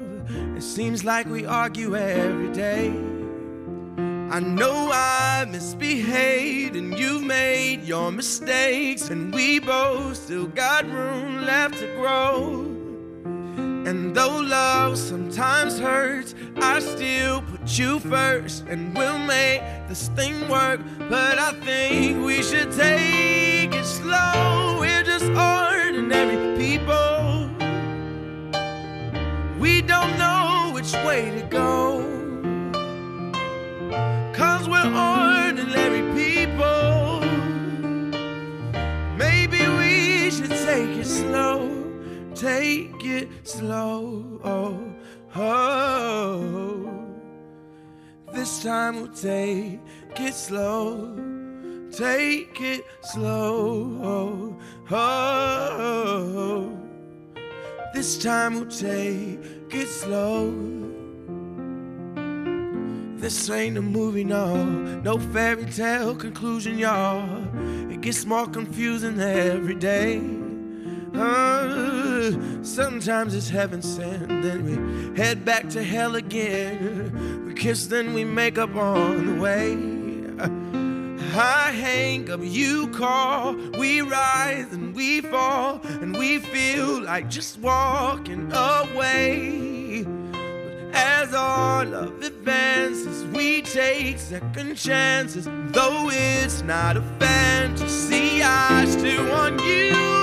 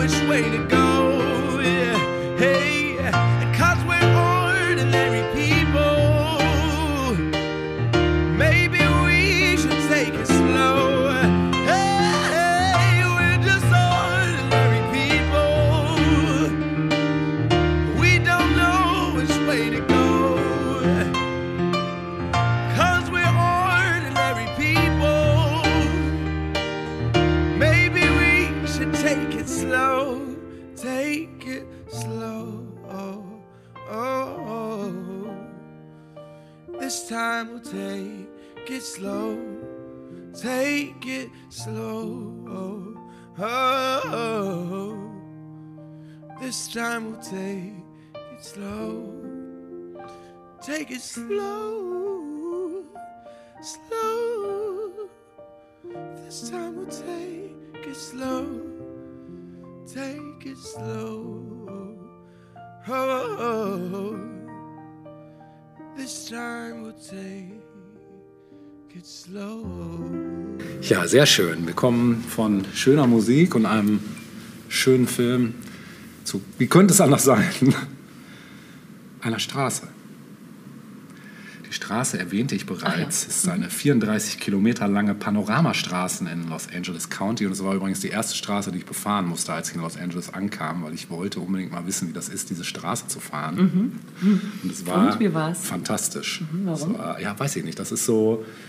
Das war genauso fantastisch wie den Highway One zu fahren. Das war einfach so, man, man, man weiß, man fährt hier Gebiete durch, wo man schon 20.000 Filme gesehen hat, die genau da spielen. Und das war einfach geil. Ja. Also überhaupt, die hat halt einfach einen Flair, diese Straße. Das ist so Willst du mal sagen, dass es um den Mulholland, Mulholland Drive geht. Genau, richtig. Und diese Straße ist in der Tat einfach, die hat einfach was. Das ist einfach Vibing. so, was die von sich aus einfach hat. Da stehen auch gar nicht so viele Gebäude. Das ist also tatsächlich viel Grün, viele Palmen und hier noch Bäume und da noch eine Kurve. Und das Ganze ist sehr, also es schlängelt sich irgendwann sehr und so. Und es ist sehr, sehr schön. Ähm, ja, Anfang des 20. Jahrhunderts, äh, als die Trinkwasserversorgung äh, der Stadt Los Angeles organisiert wurde, da äh, machte eben ähm, William, William Mulholland äh, den Aufstieg erst der Stadt möglich und demnach wurde diese Straße nach ihm benannt. Und äh, ja, ein östliches Teilstück des Drives verläuft auf dem Gelände des Griffith Park in den Hollywood Hills. Äh, es handelt sich um einen nicht asphaltierten Sandweg äh, zwischen Mount Hollywood Drive im Osten und Mount Lee Drive im, im Westen. Der Weg ist für den öffentlichen Fahrzeugverkehr nämlich gesperrt.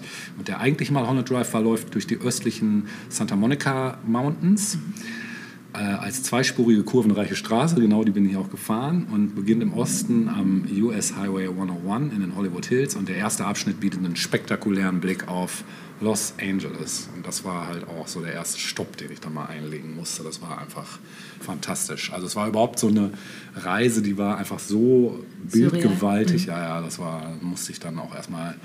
Also wenn ich da heute dran denke, ist ja nun sechs Jahre schon wieder her, äh, es kommt mir so vor, als wäre ich da erst gestern gewesen, weil das so eingebrannt hat, so diese Motive. Ne?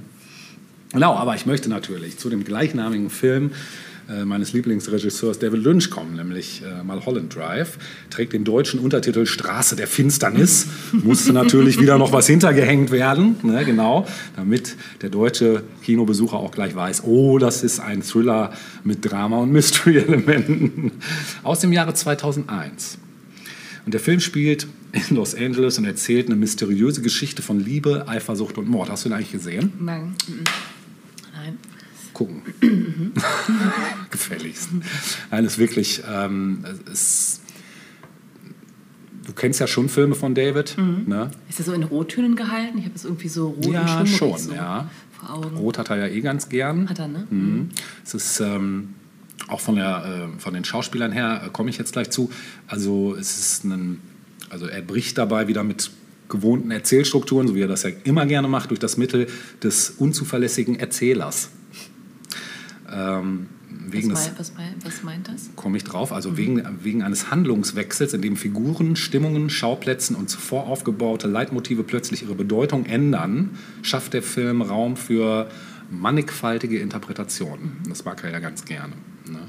Und der Titel des Films ist auch eine Anspielung auf Billy Wilders Klassiker Boulevard der Dämmerung, der als ein Lieblingsfilm von Lynch gilt. Und im Abspann widmet Lynch den Film der Schauspielerin Jennifer Syme, die Anfang 2001 im Alter von 28 Jahren bei einem Autounfall starb. Ja, ausgehend von den sich äh, ändernden Identitäten der meisten Figuren lässt sich der Film in zwei Teile gliedern, von denen der erste Teil mehr als vier Fünftel umfasst und zwar mehrsträngig, aber chronologisch erzählt wird.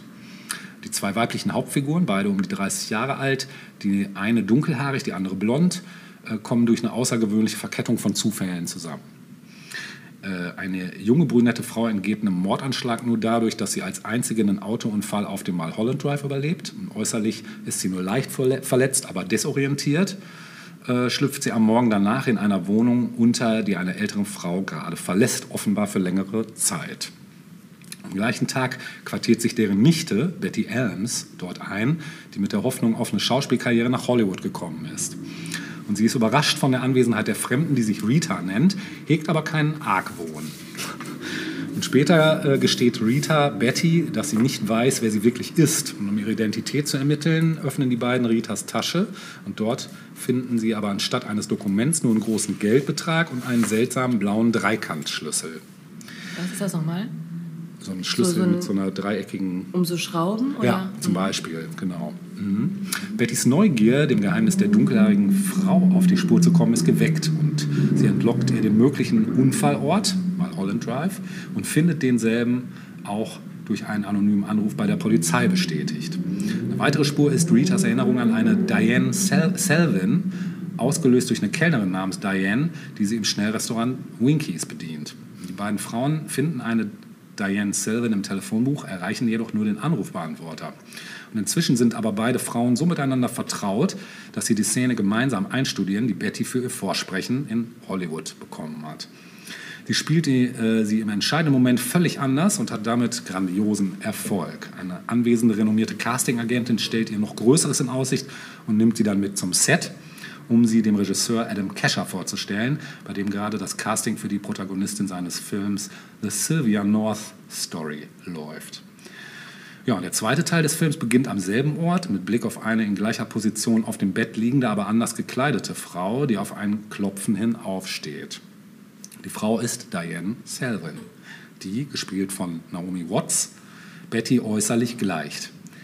Ihre Nachbarin, mit der sie die Wohnung getauscht hat, teilt ihr mit, die Polizei habe nach ihr gefragt und wieder allein fragt Diane halluzinierend Camilla, du bist wieder da? Und erlebt angstvoll, überrascht die Vision der Frau, die zuvor Rita war und im Folgenden Camilla Rhodes ist.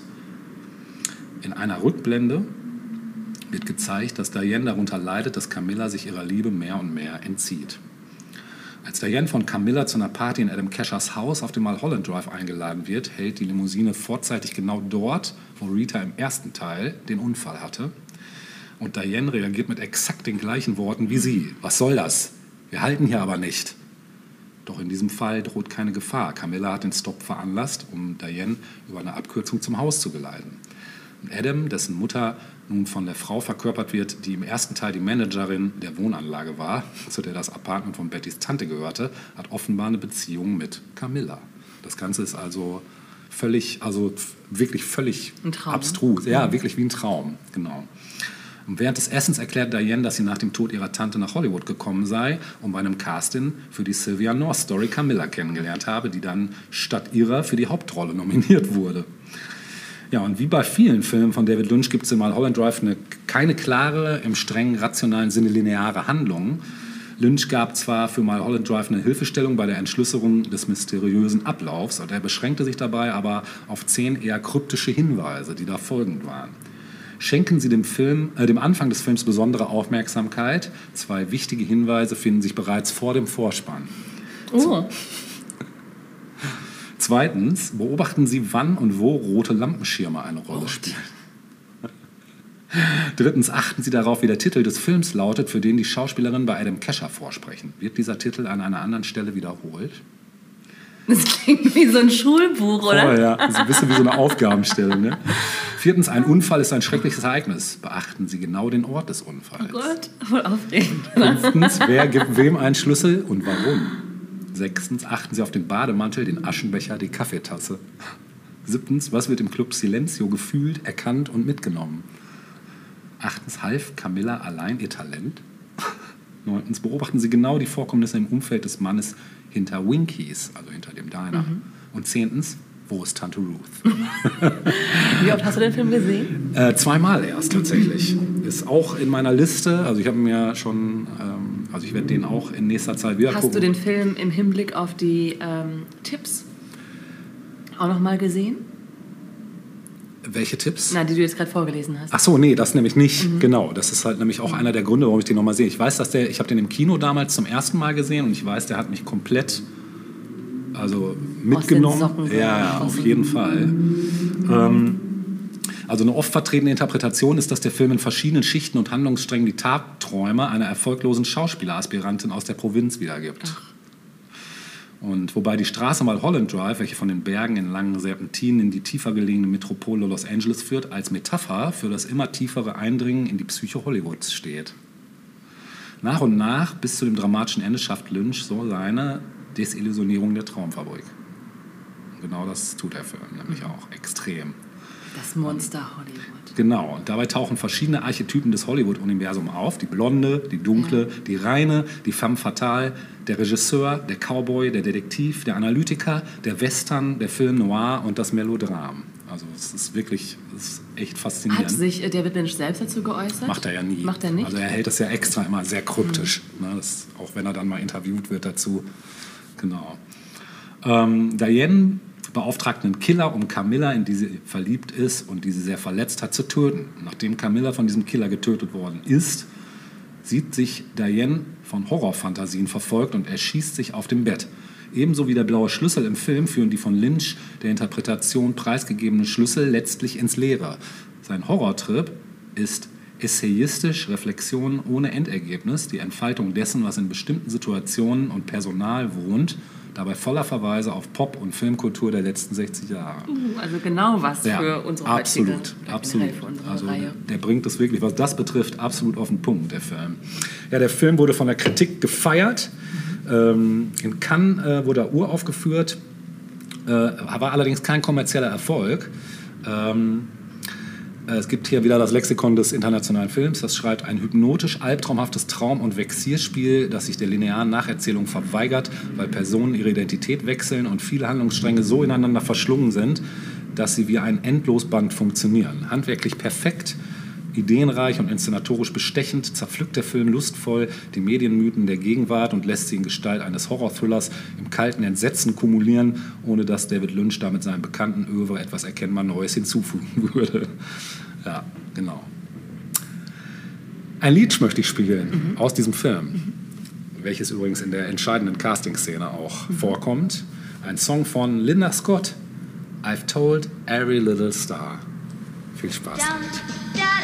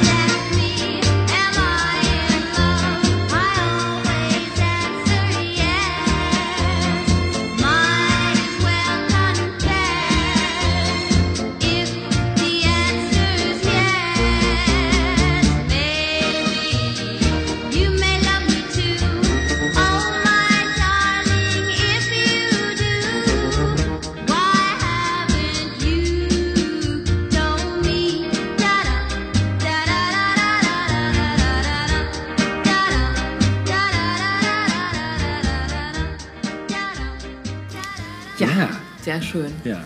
Ich sagte vorhin schon, ich freue mich schon, wenn wir irgendwann mal in unserer äh, Reihe äh, in die 50er Jahre eintauchen. Denn das wird irgendwann ja der Fall sein. Bist Ne? du zu Hause, ne? Nicht voll zu Hause. ja, aber wir kommen jetzt noch mal zum Thema Kunst, denn das haben wir ja irgendwie beim letzten Mal und äh, heute auch noch nicht wirklich so aus. stimmt. Naja, Kunst, ich meine, ist ein weites Feld. ist ein also weites Film Feld. und Musik ist natürlich Kunst. Auf jeden Fall. Aber komm, es geht jetzt eher um bildende Kunst. Life is Art. Absolut, und Art is Life.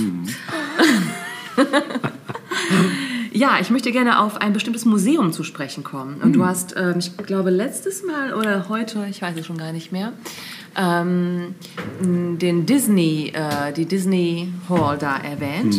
Und in der gleichen Straße, nämlich in der Grand Avenue in Downtown LA, befindet sich ein Kunstmuseum mit dem Namen The Broad. Ah, das Sagt vom? Namen, ja. Ja. Das habe ich besucht. Braut. Ja. Ähm, nee, es leitet sich ab von einem Nachnamen, Ah, nämlich okay. vom Nachnamen des Ehepaares Eli und Edith Broad. Mhm. Eli ist gerade erst gestorben, tatsächlich erst vor einem Monat. Oh. Ähm, ja, in hohem Alter allerdings. Mhm. Und das ist ein ähm, Museum für zeitgenössische Kunst. Äh, kostenloser Eintritt, also äh, außer für, ich glaube, Spezialausstellungen. Ähm, Sowas aber ansonsten gibt es noch tatsächlich, ja. Das finde ich ja gut. Ja. Also für die Dauerausstellung ist der Eintritt kostenlos Mhm. und ähm, eröffnet wurde das Museum im September 2015, also noch gar nicht so lange her. Ja. Die Kosten für diesen gesamten Bau betrugen 140 Millionen Dollar. Mhm. Mhm.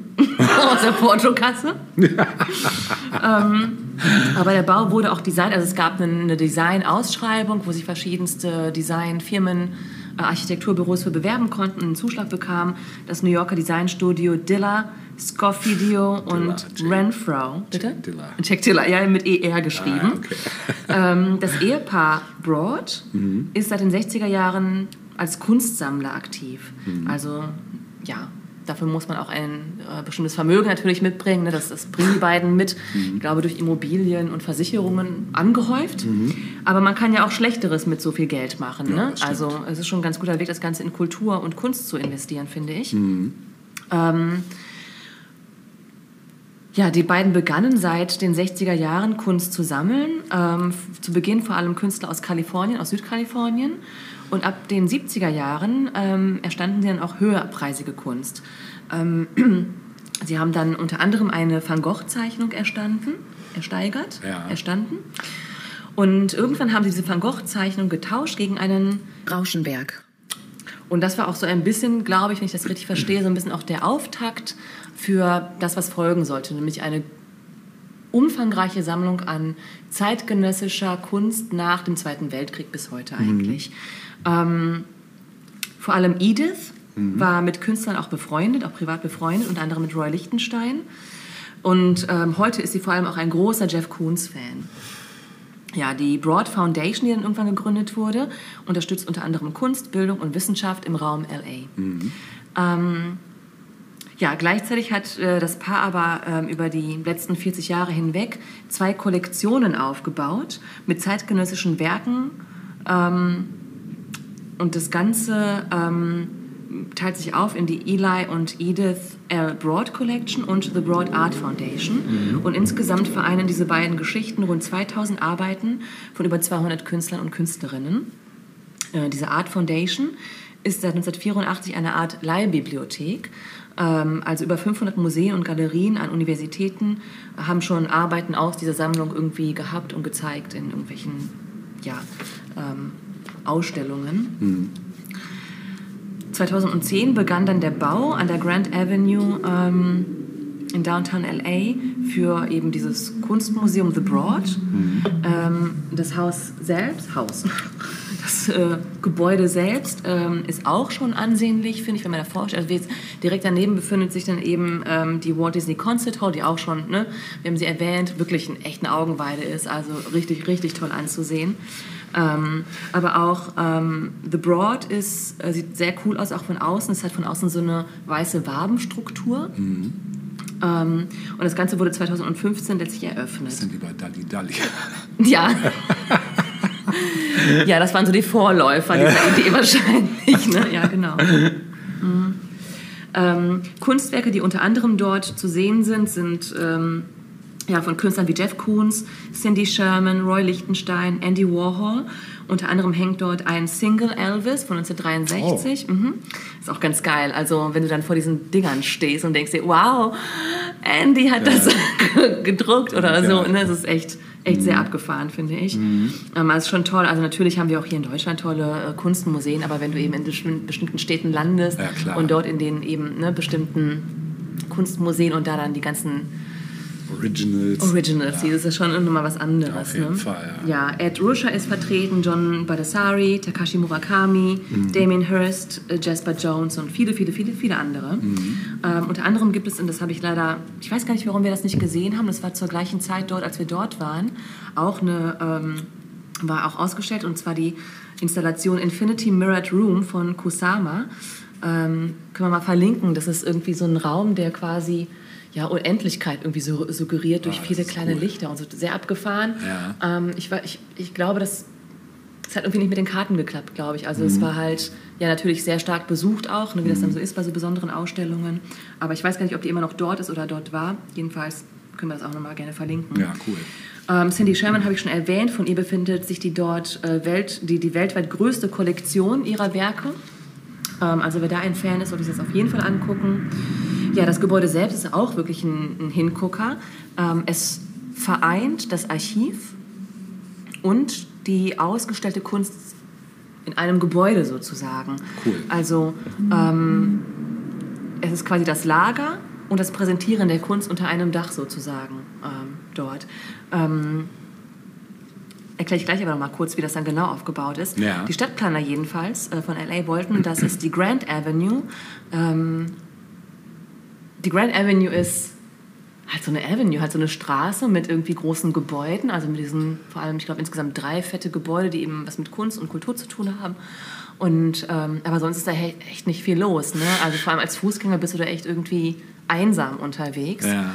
Ähm, und die Stadtplaner wollten aber gerne, dass sie ähm, die Grand Avenue als Boulevard und als kulturelle Achse, äh, dass es das Ganze irgendwie belebt. Ne? Ähm, aber ja, also es sind eben kaum Fußgänger unterwegs dort. Ne? Also ich glaube, wer sich dort befindet, der ist auch schon ganz konkret unterwegs zu einem dieser Gebäude. Ne? Aber man fl- flaniert dort nicht lang oder so, so, so das ist es nicht. Ne?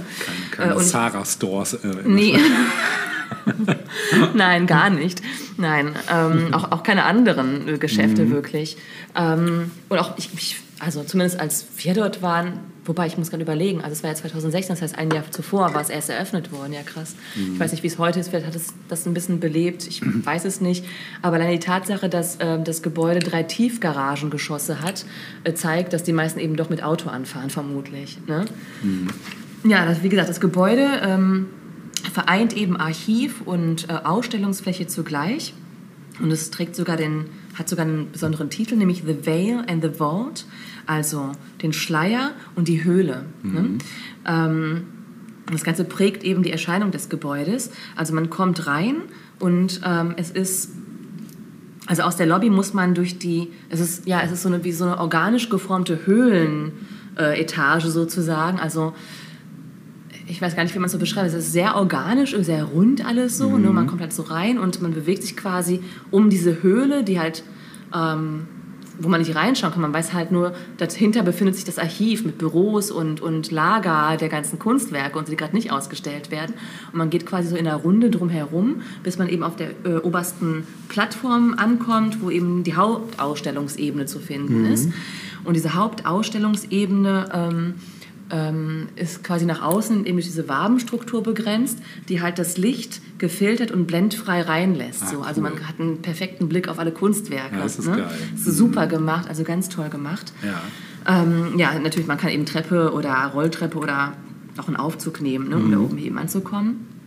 Ähm, ja, es ist halt auf jeden Fall ein ganz äh, starker Tipp, falls ihr irgendwann den Weg nach LA ähm, machen werdet. Mhm. Ähm, Stichwort Kultur und Kunst, finde ich, ist das auf jeden Fall Super. einen Besuch wert, wenn man irgendwie auf Neurokunst steht.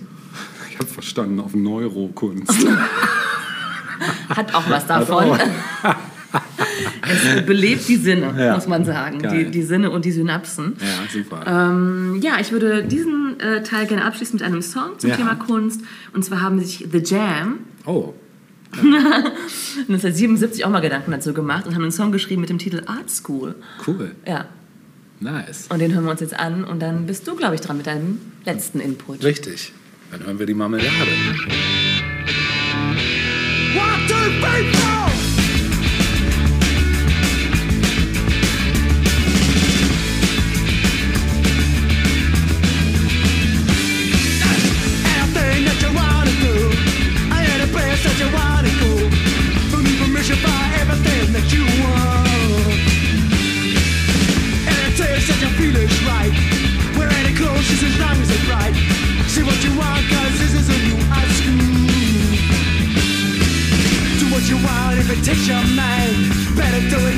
You won't have time.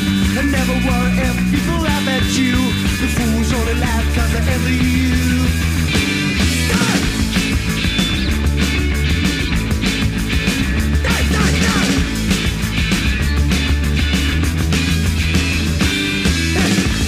And the hands are fast.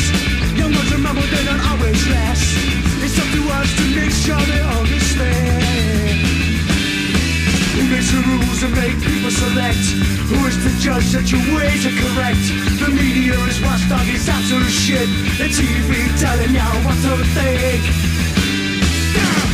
That you wanna And any place that you wanna go. Don't need permission for everything that you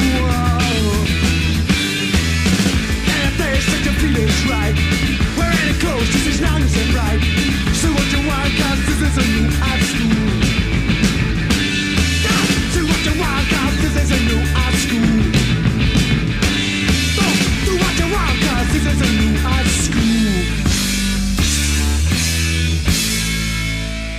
Ja, schön, dass hier noch Punkrock gespielt wird. Jetzt habe ich nämlich eben gerade spontan überlegt, ich könnte noch einen zweiten äh, heißen Tipp raushauen, der auch ganz aktuell ist, weil er nämlich gerade vor ein, zwei Wochen äh, durch meine Filterblase geschwemmt wurde. Äh, und zwar gab es äh, vor kurzem den Auf, der Auftritt einer kleinen All-Girl, Asian, American und Latin Punk-Rock-Band. Bestehend aus vier Mitgliedern, alles Mädchen. Ähm, die Betonung liegt auf Mädchen, weil die sind tatsächlich alle so um die 15, 16 Jahre, also wirklich noch ganz jung. Und die haben in einer Bibliothek in LA natürlich, lustigerweise, einen Auftritt gehabt und haben einen Song gespielt, der aufgrund äh, aktueller Ereignisse äh, der Text ähm, geschrieben wurde. Und zwar ist es so, äh, dass eine der Mitspielerinnen, also die Drummerin, um genau zu sein, Mila heißt die Gute, äh, die hatte einen, einen Klassenkollegen, der einen rassistischen Kommentar ihr gegenüber geäußert hat, weil sie Chinesin ist und bezogen auf die äh, Covid-19-Pandemie. Und daraufhin hat sie äh, den Song geschrieben, Racist, Sexist Boy. Und den Song haben sie performt in dieser äh, Bibliothek und daraufhin ist die absolute Hypewelle. Okay. losgebrochen, ja, weil die einfach, wir gucken uns das auch gleich an, das Video guckt ihr euch es euch auch an, wenn ihr es noch nicht gesehen habt. Viele werden es bestimmt schon gesehen, das Ganze ist viral, relativ schnell viral gegangen und hat so Leute auf den Plan gerufen, wie zum Beispiel Rage Against the Machine, Thurston Moore von Sonic Youth Krass. Oder auch äh, Bikini Kills äh, Kathleen Hanna, weil Wow. die eine auch ein T-Shirt von Bikini Kill Krass. trägt. Und dann hat sie das ähm, äh, Punkrock-Label, wo auch äh, Bad Religion unter Vertrag sind, Epitaph Records, mal kurz unter Vertrag Nein. genommen. Ja. Wie heißt denn die Band? Äh, die heißen The Linda Lindas. Auch geil. Und wir hören jetzt The Linda Lindas mit Racist, Sexist Boy. Viel Spaß damit.